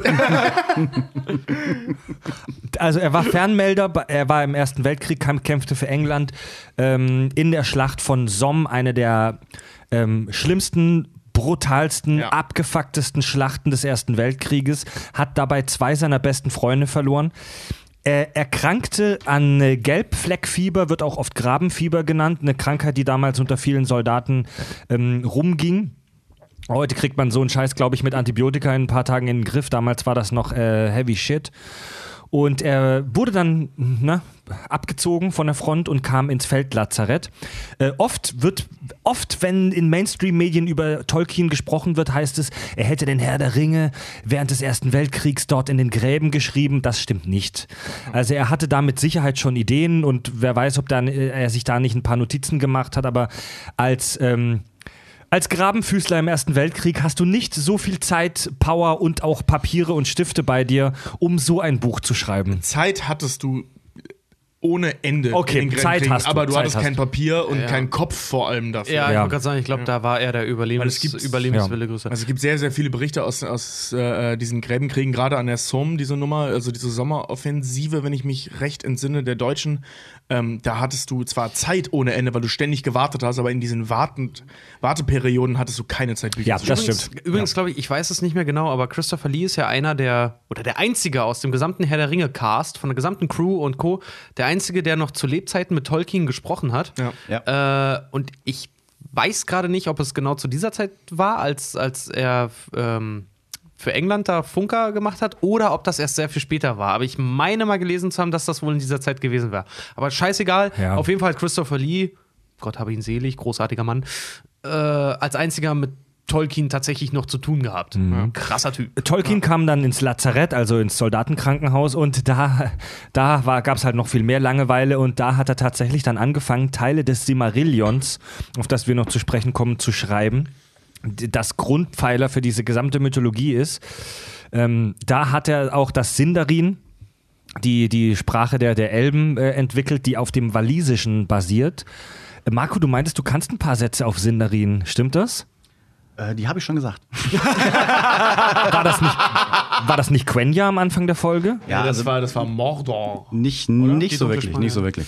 Ich kann nur. Okay. Äh, wa- was sagt Legolas zu, zu Aragorn? Lele Kantai an Karmnik. 300 gegen 10.000 oder so, ja. Das, was mir spontan einfällt, ist Habodat Legolas. Setz dich hin, du Affe. Äh, nach dem Krieg arbeitete. Geil ähm, wäre das, wenn Legolas du Affe übersetzt bedeuten würde. Nach dem, nach dem Krieg hatte äh, Tolkien verschiedene Jobs, wie zum Beispiel äh, für ein großes Wörterbuch äh, gearbeitet. Das ist ein Job, der hört sich für uns Normalos super langweilig an. Äh, für ihn muss das tatsächlich der Shit gewesen sein als Philologe. Also die, der hat für ein großes englisches Wörterbuch gearbeitet und das immer weiterentwickelt. Ähm, was, er, was er wohl als eine der, der, der äh, inspirierendsten Zeiten seines Lebens empfunden hat, wo er, wie er selber sagt, wahnsinnig viel gelernt hat. Ähm, damals fand, äh, fing er an, mehrere Geschichten zu verfassen, wie zum Beispiel äh, Der Hobbit, was ja so als Kinderbuch ursprünglich angelegt war. Äh, das erschien vier und ähm, das erschien wann genau? Habe ich mir gerade gar nicht aufgeschrieben. Weißt du das, Marco? Weiß ich spontan. Ich weiß nur, dass er erschien 1917 angefangen hat, die ersten verschollenen Geschichten zusammenzubringen. Ja. Ähm, es, gibt doch, es gibt doch diese Le Geschichte, Legende, Urban Myth, wie man auch immer äh, sagen will, dass er ähm, aus dem ganzen Kram, den er gerade schrieb, dass sein, sein Sohn war es, glaube ich, gesagt hat, mach dir doch mal eine Geschichte raus und so der Hobbit entstanden ist. Also, dass er aus dem, Oh, woran er eh schon arbeitete, ich weiß aber nicht, ob das stimmt. Das Ja. ist so eine Story, die man sich erzählt, ähm, dass er den Hobbit halt eben, deswegen ist es auch ein Kinderbuch, äh, für seinen Sohn geschrieben hat, aus dem Material, was er gerade zusammensammelt. Du, dem werden mit Sicherheit viele Leute gesagt haben, schreib doch mal eine Scheißgeschichte daraus. Ja. Ja. 1954 erschien dann der Herr der Ringe und zwar nach fast zehn Jahren Arbeit. Äh, Herr der Ringe war ursprünglich angelegt auf sechs Bücher, die aber in einem kompletten Band erscheinen sollten. Also ähm, Tolkien war da wirklich oldschool. Der sagte, ich will ein fettes, großes Buch haben, wo das alles drin ist. Man muss dazu sagen, so fett wäre das auch gar nicht geworden. Ich glaube, Herr der Ringe sind insgesamt 1300 Seiten oder sowas. das also es ist schon fett, ungefähr, aber es ja. ist jetzt nicht übertrieben. Also es gibt Bücher, zum Ja. Beispiel äh, Stephen Kings Essen, auch 1200 Seiten. Ja. Also das ist schon, äh, schon tragbar. Aber für die erste große Veröffentlichung ist das schon Ja. ein schöner Brocken. es ist vor allem ist es wirtschaftlich nicht so clever. Ähm, Er verschießt ja, halt sein genau. ganzes Pulver halt Der, der, Ver ja. der Verleg, es, damals gab es tatsächlich Papiermangel, weil äh, der Krieg war noch relativ nah, der zweite, der zweite Weltkrieg war ja gerade erst vorbei. Und äh, es gab Papiermangel tatsächlich in England und der Verleger hat auch aus wirtschaftlichen Gründen absolut nachvollziehbar gesagt, ey, ich will nicht 100, ich will nicht äh, 50, 100.000 von diesen Riesenbüchern drucken, lass erstmal nur den, den, das erste Drittel veröffentlichen. 1964, zehn Jahre später, wollte dann ein Verleger namens Wollheim das Ganze als Taschenbuch rausbringen. Herr der Ringe war damals übrigens noch nicht der große Erfolg, ne? das lief so ein bisschen unter dem Radar. Wollheimer wollte das als Taschenbuch rausbringen und Tolkien war mega sauer. Tolkien war wirklich, der war Hardliner. Er hat gesagt, ey, du liest das Scheißbuch mit Hardcover, ähm, Taschenbücher, das ist entarteter Scheiß. Also so hat er es jetzt nicht im Detail gesagt. Nein, ich habe es mir sogar aufgeschrieben. Er meinte, da, er lehnte es ab, seine Bücher in dieser, in Zitat, degenerierten Form rauszubringen. wow. Also Taschenbücher sind ja eigentlich das, was wir heute kennen. Ne? Das sind so, so A5, Ja. A5-Format meistens, mit einem Softcover, also mit einem, mit jetzt nicht einem richtigen Buchdeckel, sondern einfach so, kannst du locker in den Rucksack Ja, aber stecken. stell dir vor, das wäre dasselbe, also äh, wenn Peter Jackson halt Herr der Ringe gedreht hätte. Ne? Er steht da mit drei fertigen Filmen, gibt die zu einem Verleiher und die sagen, ah, vielleicht machen wir erstmal DVD-Release. So nur oh, DVD-only. Ja, halt aber, so. ja, aber wir reden hier halt eher von einem. Von einem, von einem Oder wir äh, machen du könntest, du, könntest, du könntest es eher vergleichen damit, ähm, so, ja, das hast toll gemacht, lass uns das Ding aber in 4 zu 3 senden. Ja, ja, also oder du, machst, so, du genau. nimmst das gleiche Produkt und stopfst es halt eben in ein Format, für Ja, das es nicht gedacht ja. Ich war. muss ganz ehrlich An der sagen, Stelle macht das eigentlich keinen großen Unterschied. Das ist wirklich nur ein ästhetischer Unterschied. Also Ja. ob es jetzt Hardcover oder oder oder äh, ähm, Taschenbuch. Taschenbuch ist. Da kann ich ihn aber, Aber- da kann ich ihn aber sehr gut verstehen, halt auch als Fotograf so. Es gibt nichts Schöneres, als wenn du dein Bild zum Beispiel auch in einer geilen Qualität, in einem schönen Rahmen halt wirklich vor dir in der Hand hältst, ne? Acrylglas oder was auch immer, was so richtig High-Class-Shit ist. Und wenn jetzt ein Buchautor, der zehn Jahre lang an dieser Geschichte gearbeitet hat, der sonst was für eine fucking geile Ausbildung hat, und es dann heißt, ja, wir hauen das mal so als, als, Taschenbuch als raus, ja. Taschenbuch raus, ist im Prinzip gleichzusetzen mit, wir veröffentlichen als Kolumne in der nächsten Tageszeitung. So Ja, das stimmt schon. Boah, war da halt würde ich, Freak, da ne? würde Da ich halt sein Leben drin. Ja, da Ja, würde ich, klar, da, ohne Scheiß, da würde ich aber, da würde ich aber auch sagen, so Jahre, Alter, Mann. da stecken zehn Jahre meines Lebens drin. Das wird verdammt nochmal eine verkackte, gebundene Ausgabe. Und wenn ich mir davon Haut von meinem Rücken schneiden muss, damit wir Leder haben. So. Ja. Ey, ganz ehrlich, ich verstehe das auch. Ja, voll. Es ist zwar unheimlich eitel, aber ich verstehe es. Ja. Tolkien war übrigens berüchtigt dafür, dass er nie pünktlich fertig wurde. Er war Perfektionist und hat immer Jahre, Jahre länger da an dem Zeug gearbeitet, als es eigentlich geplant war. Das ist so ein RR-Ding. ja. Das, das, das, Ja, macht man, das macht man so. J.R.R. Martin, Herr Game of Thrones, gleiche Geschichte, ne? Ja. Wie lange warten wir jetzt? Sechs, sieben Jahre? Es kommt dieses Jahr nicht raus, das neue. Ja. Aber die Staffel ja leider auch. Oh, das hat doch erst angefangen das Jahr. Verdammt. Also Tolkien, Tolkien sagte, und jetzt wird es langsam spannend, Tolkien lehn- lehnte die äh, Taschenbuchnummer ab. Dieser Verleger Wollheim war aber eine gewitzte Sau. Und zwar erkundigte er sich dann nach den Rechten, nach den Taschenbuchrechten in den USA für Herr der Ringe und erfuhr, dass die In den nicht, USA? in den USA und erfuhr, dass die nicht geklärt waren. Und hat dann tatsächlich einfach so Piratendruck dieses Buch als Taschenbuch rausgebracht. In den USA. Aber. Ja. ja. Also Ficker. aus dieser Zeit kommt auch noch der Ausdruck Raubdruck. Der hatte die Rechte nicht offiziell im Sack. Der hat einfach gesagt, ey, scheiß drauf, scheiß drauf. Ich druck das jetzt einfach als Taschenbuch und verkauf das. Ähm, Was wozu führte? das führte dann tatsächlich nämlich dazu, dass das eine Riesenverbreitung fand unter den Studenten, weil es günstig und in kleiner Form rauskam. Und es gab dann so einen, es gab dann einen großen Rechtsstreit. Also das muss damals wirklich ein großes Ding gewesen sein, dass Tolkien geklagt hat gegen diesen Typen, dass die ganzen Studenten in den USA, die natürlich alle mega Fan wurden, weil als Student bist du halt einfach ein, äh, ein Nerd natürlich, musst du sein, gerade in den 70ern. Und ähm, Abgefuckter Loser ohne Geld. Hat sich nicht viel geändert, oder? wir, wir kennen das alle. Waren wir das nicht alle? ja, das hat sich nicht viel geändert irgendwie. Und ähm, durch diesen Rechtsstreit rückte der Herr der Ringe dann erst recht in die Öffentlichkeit und kam dadurch in den Fokus. Und erst da, durch diesen Rechtsstreit, wurde dieses Ding so groß. Wie, wie, Alter, Krass. wie, wie ironisch das Ganze ist, dass das ähm, ein Typ, der sein, der zehn Jahre seines Lebens damit verbracht hat, ein Buch zu veröffentlichen, gesagt hat, nein, ich will das nicht in der Form, das soll in der einen Form sein, und dann, dann, dass durch das oder gerade durch das, was er nicht wollte und durch den Kampf darum, dass er es nicht wollte, das passiert ist, was er eigentlich wollte, nämlich, dass jeder dieses scheiß Ding liest. Das ist deep, Alter. Alter, das ist echt, das ist echt krass. Das weißt du nicht mal so. Du weißt nicht, ob, ob er wollte, dass jeder das liest. Vielleicht war es auch wirklich einfach nur so ein natürlich. Und dass er sagt Nein, so. das will, es das, natürlich willst du das. Ja, okay. Also ich meine, wenn, wenn du zehn Jahre deines Lebens damit verbringst, ähm, etwas zu schreiben, da okay, das muss nicht jeder lesen. Aber wenn du das dann veröffentlichen willst und das in einer gewissen Form veröffentlicht haben willst, natürlich willst du, dass das jeder das liest. War so ein bisschen das Social Media Marketing der 60er. hä? Haben so ein bisschen an die, an die kleinste, aber käuferstärkste Zielgruppe dann halt gebracht. Weil ja, Studenten mega geil. Noch voll unter Druck, was so Gruppen, also Gruppenzwang und so eine Scheiße angeht. Wenn die Leute das Ey, das- lesen, dann liest es immer mehr. Studenten galten aber auch in den 70ern noch nicht wirklich als große Zielgruppe. Ja. Studenten waren Ja, sehr, sehr lange noch eine, eine zwar elitäre, also viel elitärer als heute. Also Studenten gerade in Amerika waren, sind ja auch heute noch relativ hoch angesehen. Das war ja früher auch so. Aber die galten als null Zielgruppe, weil ein Student war praktisch nichts wert. Ja, keine- war nur hoch angesehen, aber nicht viel Ja, wert. keine, keine Kohle, es gab damals noch nicht so viel davon. Ähm, Ja. Tja, und das Buch hat sich bis heute über 150 Millionen Mal verkauft. Es gehört zu den äh, erfolgreichsten Romanen des verfickten 20. Jahrhunderts.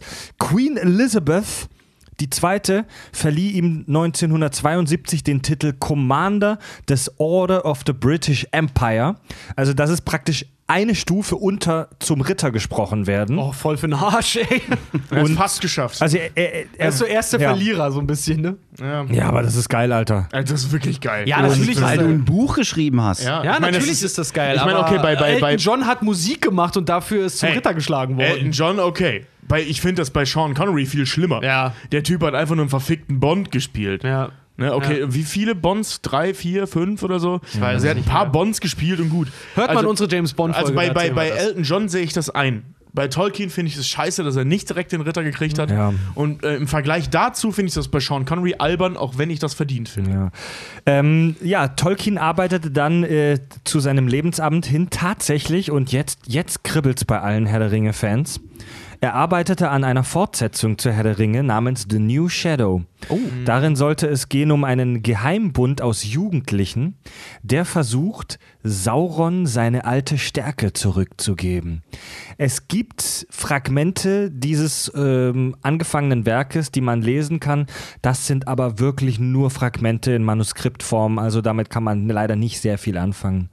Äh, er starb 1973, also dann kurz nachdem er bei der Queen war, im Alter von 81 Jahren. Sein Sohn veröffentlichte nach seinem Tod dann 1977 das Silmarillion. Das ist auch nie fertig geworden. Also es, das sind halt auch nur Teile, aber tr trotzdem halt recht episch. Und ähm, ab 83 wurden dann noch weitere Bücher veröffentlicht, The History of äh, Middle Earth. frühe Versionen von verschiedenen Texten, ergänzendes Material, aber auch nur Fragmente. Und ähm, ja, er gilt bis heute oder gerade heute als einer der herausragendsten und prägendsten Schriftsteller des letzten Jahrhunderts. Zu Recht. Ja, ey, Alter. Wirklich völlig zu Recht. Was für ein Riesenschatten, Alter, das auch auf diese Familie Tolkien halt auch werfen muss. Überleg doch mal. Wenn du dann so. so Wenn du sagst, bist da- ich bin du bist Michael da Ur- Tolkien, ach so. Ja, ja, du bist halt irgendwie so ur, ur, urgroß Enkel. Enkel von J.R.R. Tolkien. Dann so, was hast du so gemacht? Mo, nächste Woche gehe ich vielleicht mal rein. Ich hab BWL studiert, wa? Ey, dieser, dieser Typ hat Fantasy, wie wir es kennen, erfunden. Ja. Der hat der hat's erfunden. Nee, wirklich. Der Und der war nicht mal. Schweizer. Also alles, also korrigiert mich, aber alles, was wir so an Fantasy-Sachen heute kennen, sehen, Filme, Bücher, Games, das sind im Prinzip alles Mo Modifikationen, neue Inkarnationen der Herr der Ringe-Welt. Was, was ich vorhin meinte, der hat halt, ähm, der hat halt diese, diesen Punkt geschafft, aus Mythologie äh, Literatur zu machen. Also der hat ja eben das, was wir vorher als Mythologie kannten und was wir als, als alte äh, Lieder und, und Sagen und Epen und bla und diese ganzen komischen Literaturformen, die es zu der Zeit gab, ähm, kannten, hat er halt als erster in einem Roman halt veröffentlicht. Also die, er ist im Prin- vielleicht nicht als erster, aber zumindest als erster erfolgreicher. Und ähm, ich glaube, man kann, ich lehne mich vielleicht gerade weit aus dem Fenster, aber er ist doch, wenn ich mich nicht irre, wirklich der Erfinder des Fantasies. Also des Fantasy-Genres. Der modernen Genres. Fantasy. Ja, ja, weil Also- alles andere galt ja eben als Epen, als, als, äh, äh, als Lieder und eben als Mythologie. Ja. Und nicht als Romanform. Ja. Beziehungsweise als Romangattung. Also fantastische Geschichten gab es natürlich auch schon vorher. Die gab es auch schon im 18. Jahrhundert und wenn du halt Mythologien und, Ja, und so Märchen und dazu so, ja. zählst, eigentlich auch schon vorher. Aber we- wenn wir heute sagen Fantasy, besonders High Fantasy, oh, das muss man eigentlich auch noch erklären. Ähm, also diese ganze Sache mit den Elben, mit den Elfen, mit den Zwergen und so weiter, Orks und so, das hat er erfunden. Geiler Scheiß. Also äh, natürlich inspiriert durch verschiedene Genau, Mythologien. der hat aber nicht die Figuren erfunden, äh, die, die, die Rassen erfunden, sondern eben diese, diese Konstruktionen. Er hat einfach ein paar Regeln, ein paar Rahmenbedingungen festgelegt. Genau. Ich habe auch ja. mal äh, gelesen, dass er auch generell halt auch durch seinen Einsatz im. Ich glaube, der war im Zweiten Weltkrieg, war er auch im Einsatz, ne? Äh, nee, nicht als War er Soldat. nicht? Also so viel ich, korrigiert mich, aber soweit ich das jetzt das weiß, ist war aber er, in dem Alter dann unüblich. er hat den Ich weiß, zweiten, dass sein Sohn auf jeden Ja. Fall gekämpft hat. Und ich glaube, er hat nicht gekämpft. Ich Ja. weiß, weiß- es aber auch nicht genau. Ich weiß halt nur so, dass, dass sein Hass auf die, auf die Nazis und Co. und dieses ganze Regime und dieses ganze Übermenschgedenke und Co. halt auch ganz, ganz starken Einfluss wohl auch auf Herr der Ringe Ah, gehabt, ha gehabt hab- haben soll. Deswegen, das ist. dazu habe ich, mich bitte dazu habe ich einige interessante Dinge, die wir aber in der nächsten Folge besprechen. Nein, echt? Wir reden, wir machen tatsächlich für heute Deckel zu. Ähm, um, um, um mal kurz das unseren Hörern ganz offen zu legen, was hier gerade passiert. Wir befinden uns jetzt erst am späten Nachmittag. Und wir machen auch kein Hörerfeedback jetzt diese Folge, weil wir werden jetzt direkt, wir machen jetzt eine kurze, Fre wir fressen jetzt Pizza, wir machen jetzt Pause äh, und trinken noch ein paar Bierchen. Und wir nehmen die nächste Folge gleich im Anschluss auf. Die hört ihr aber dann erst in der nächsten Folge. Woche. Ähm, weil das Woche, weil das einfach sonst zu episch wird. Wir sind jetzt schon bei über zwei Stunden. Leute, ich muss euch auch mal ganz ehrlich sagen, so ein Kampf, wie das wahrscheinlich auch für Tolkien war, Herr der Ringe zu schreiben, genauso ist es für uns halt die ganze Zeit nicht hart besoffen, die Folge aufzunehmen. Weil irgendwann musst du, Das ist toll, wie du uns mit diesem unfassbaren Schriftsteller vergleichst. Hey, hätte der die Chance gehabt, einen Podcast zu machen, dann wäre der voll irgendwo ganz weit unten in den Rankings, weil der den auf Finnisch und Altgriechisch gemacht hätte. Alter, über, überleg mal, wir haben, mit, wir haben mit vier Mann wochenlang gebraucht, um auch nur einen Ansatz von dem, was der gemacht hat, zusammenzukratzen. Ja, ey, Also, ohne Scheiß. Und wir kratzen trotzdem noch an der Decke. Aber wie gesagt, unser Ko Kobayashi Maru, wir können nur verlieren. Ey, solange man so Begriffe wie Gol, äh, äh, Dol, Gudur und Mara, äh, Margoth benutzt, dann fühle ich mich schon nerdy Ich, genug. ich wette hundertprozentig auch bei einem. Das können, äh, glaube ich, die wenigsten Fans. So wie Charlie Chaplin bei einem Charlie Chaplin Lookalike Dritter geworden ist, Ja. würde wahrscheinlich, würde wahrscheinlich J.R.R. Tolkien auch in einer Fanrunde unter diesen Hammer-Nerds voll abkacken, weil die ihm nicht ab, weil, weil die meinen mehr zu wissen als er. Das, wird genau, das würde genau Ja, so passieren. Ganz genau. das, ist immer ge- das ist so ein geiles Lied. Das ist eine krasse Geschichte. Nein, Charlie Chaplin ist in einem Doppelgänger-Wettbewerb nur Dritter geworden. Das ist eine krasse Geschichte. Das hier ist was anderes. Und wer mir sagen kann, aus welchem Film das ist, bekommt das nächste Mal. was- Ah, Verdammt. Ich wollte gerade sagen, ich wollte jetzt rein auf Richard machen und irgendwas versprechen, was Richard verspricht. Gut, ihr Hurukais, wir machen Feierabend. Jo. Wir sehen uns nächste Woche dann äh, zum epischen zweiten Teil. Oh, ihr werdet. Weißt du, wenn so. Oh, warte, warte. Ich will den Ring dabei in der Hand halten.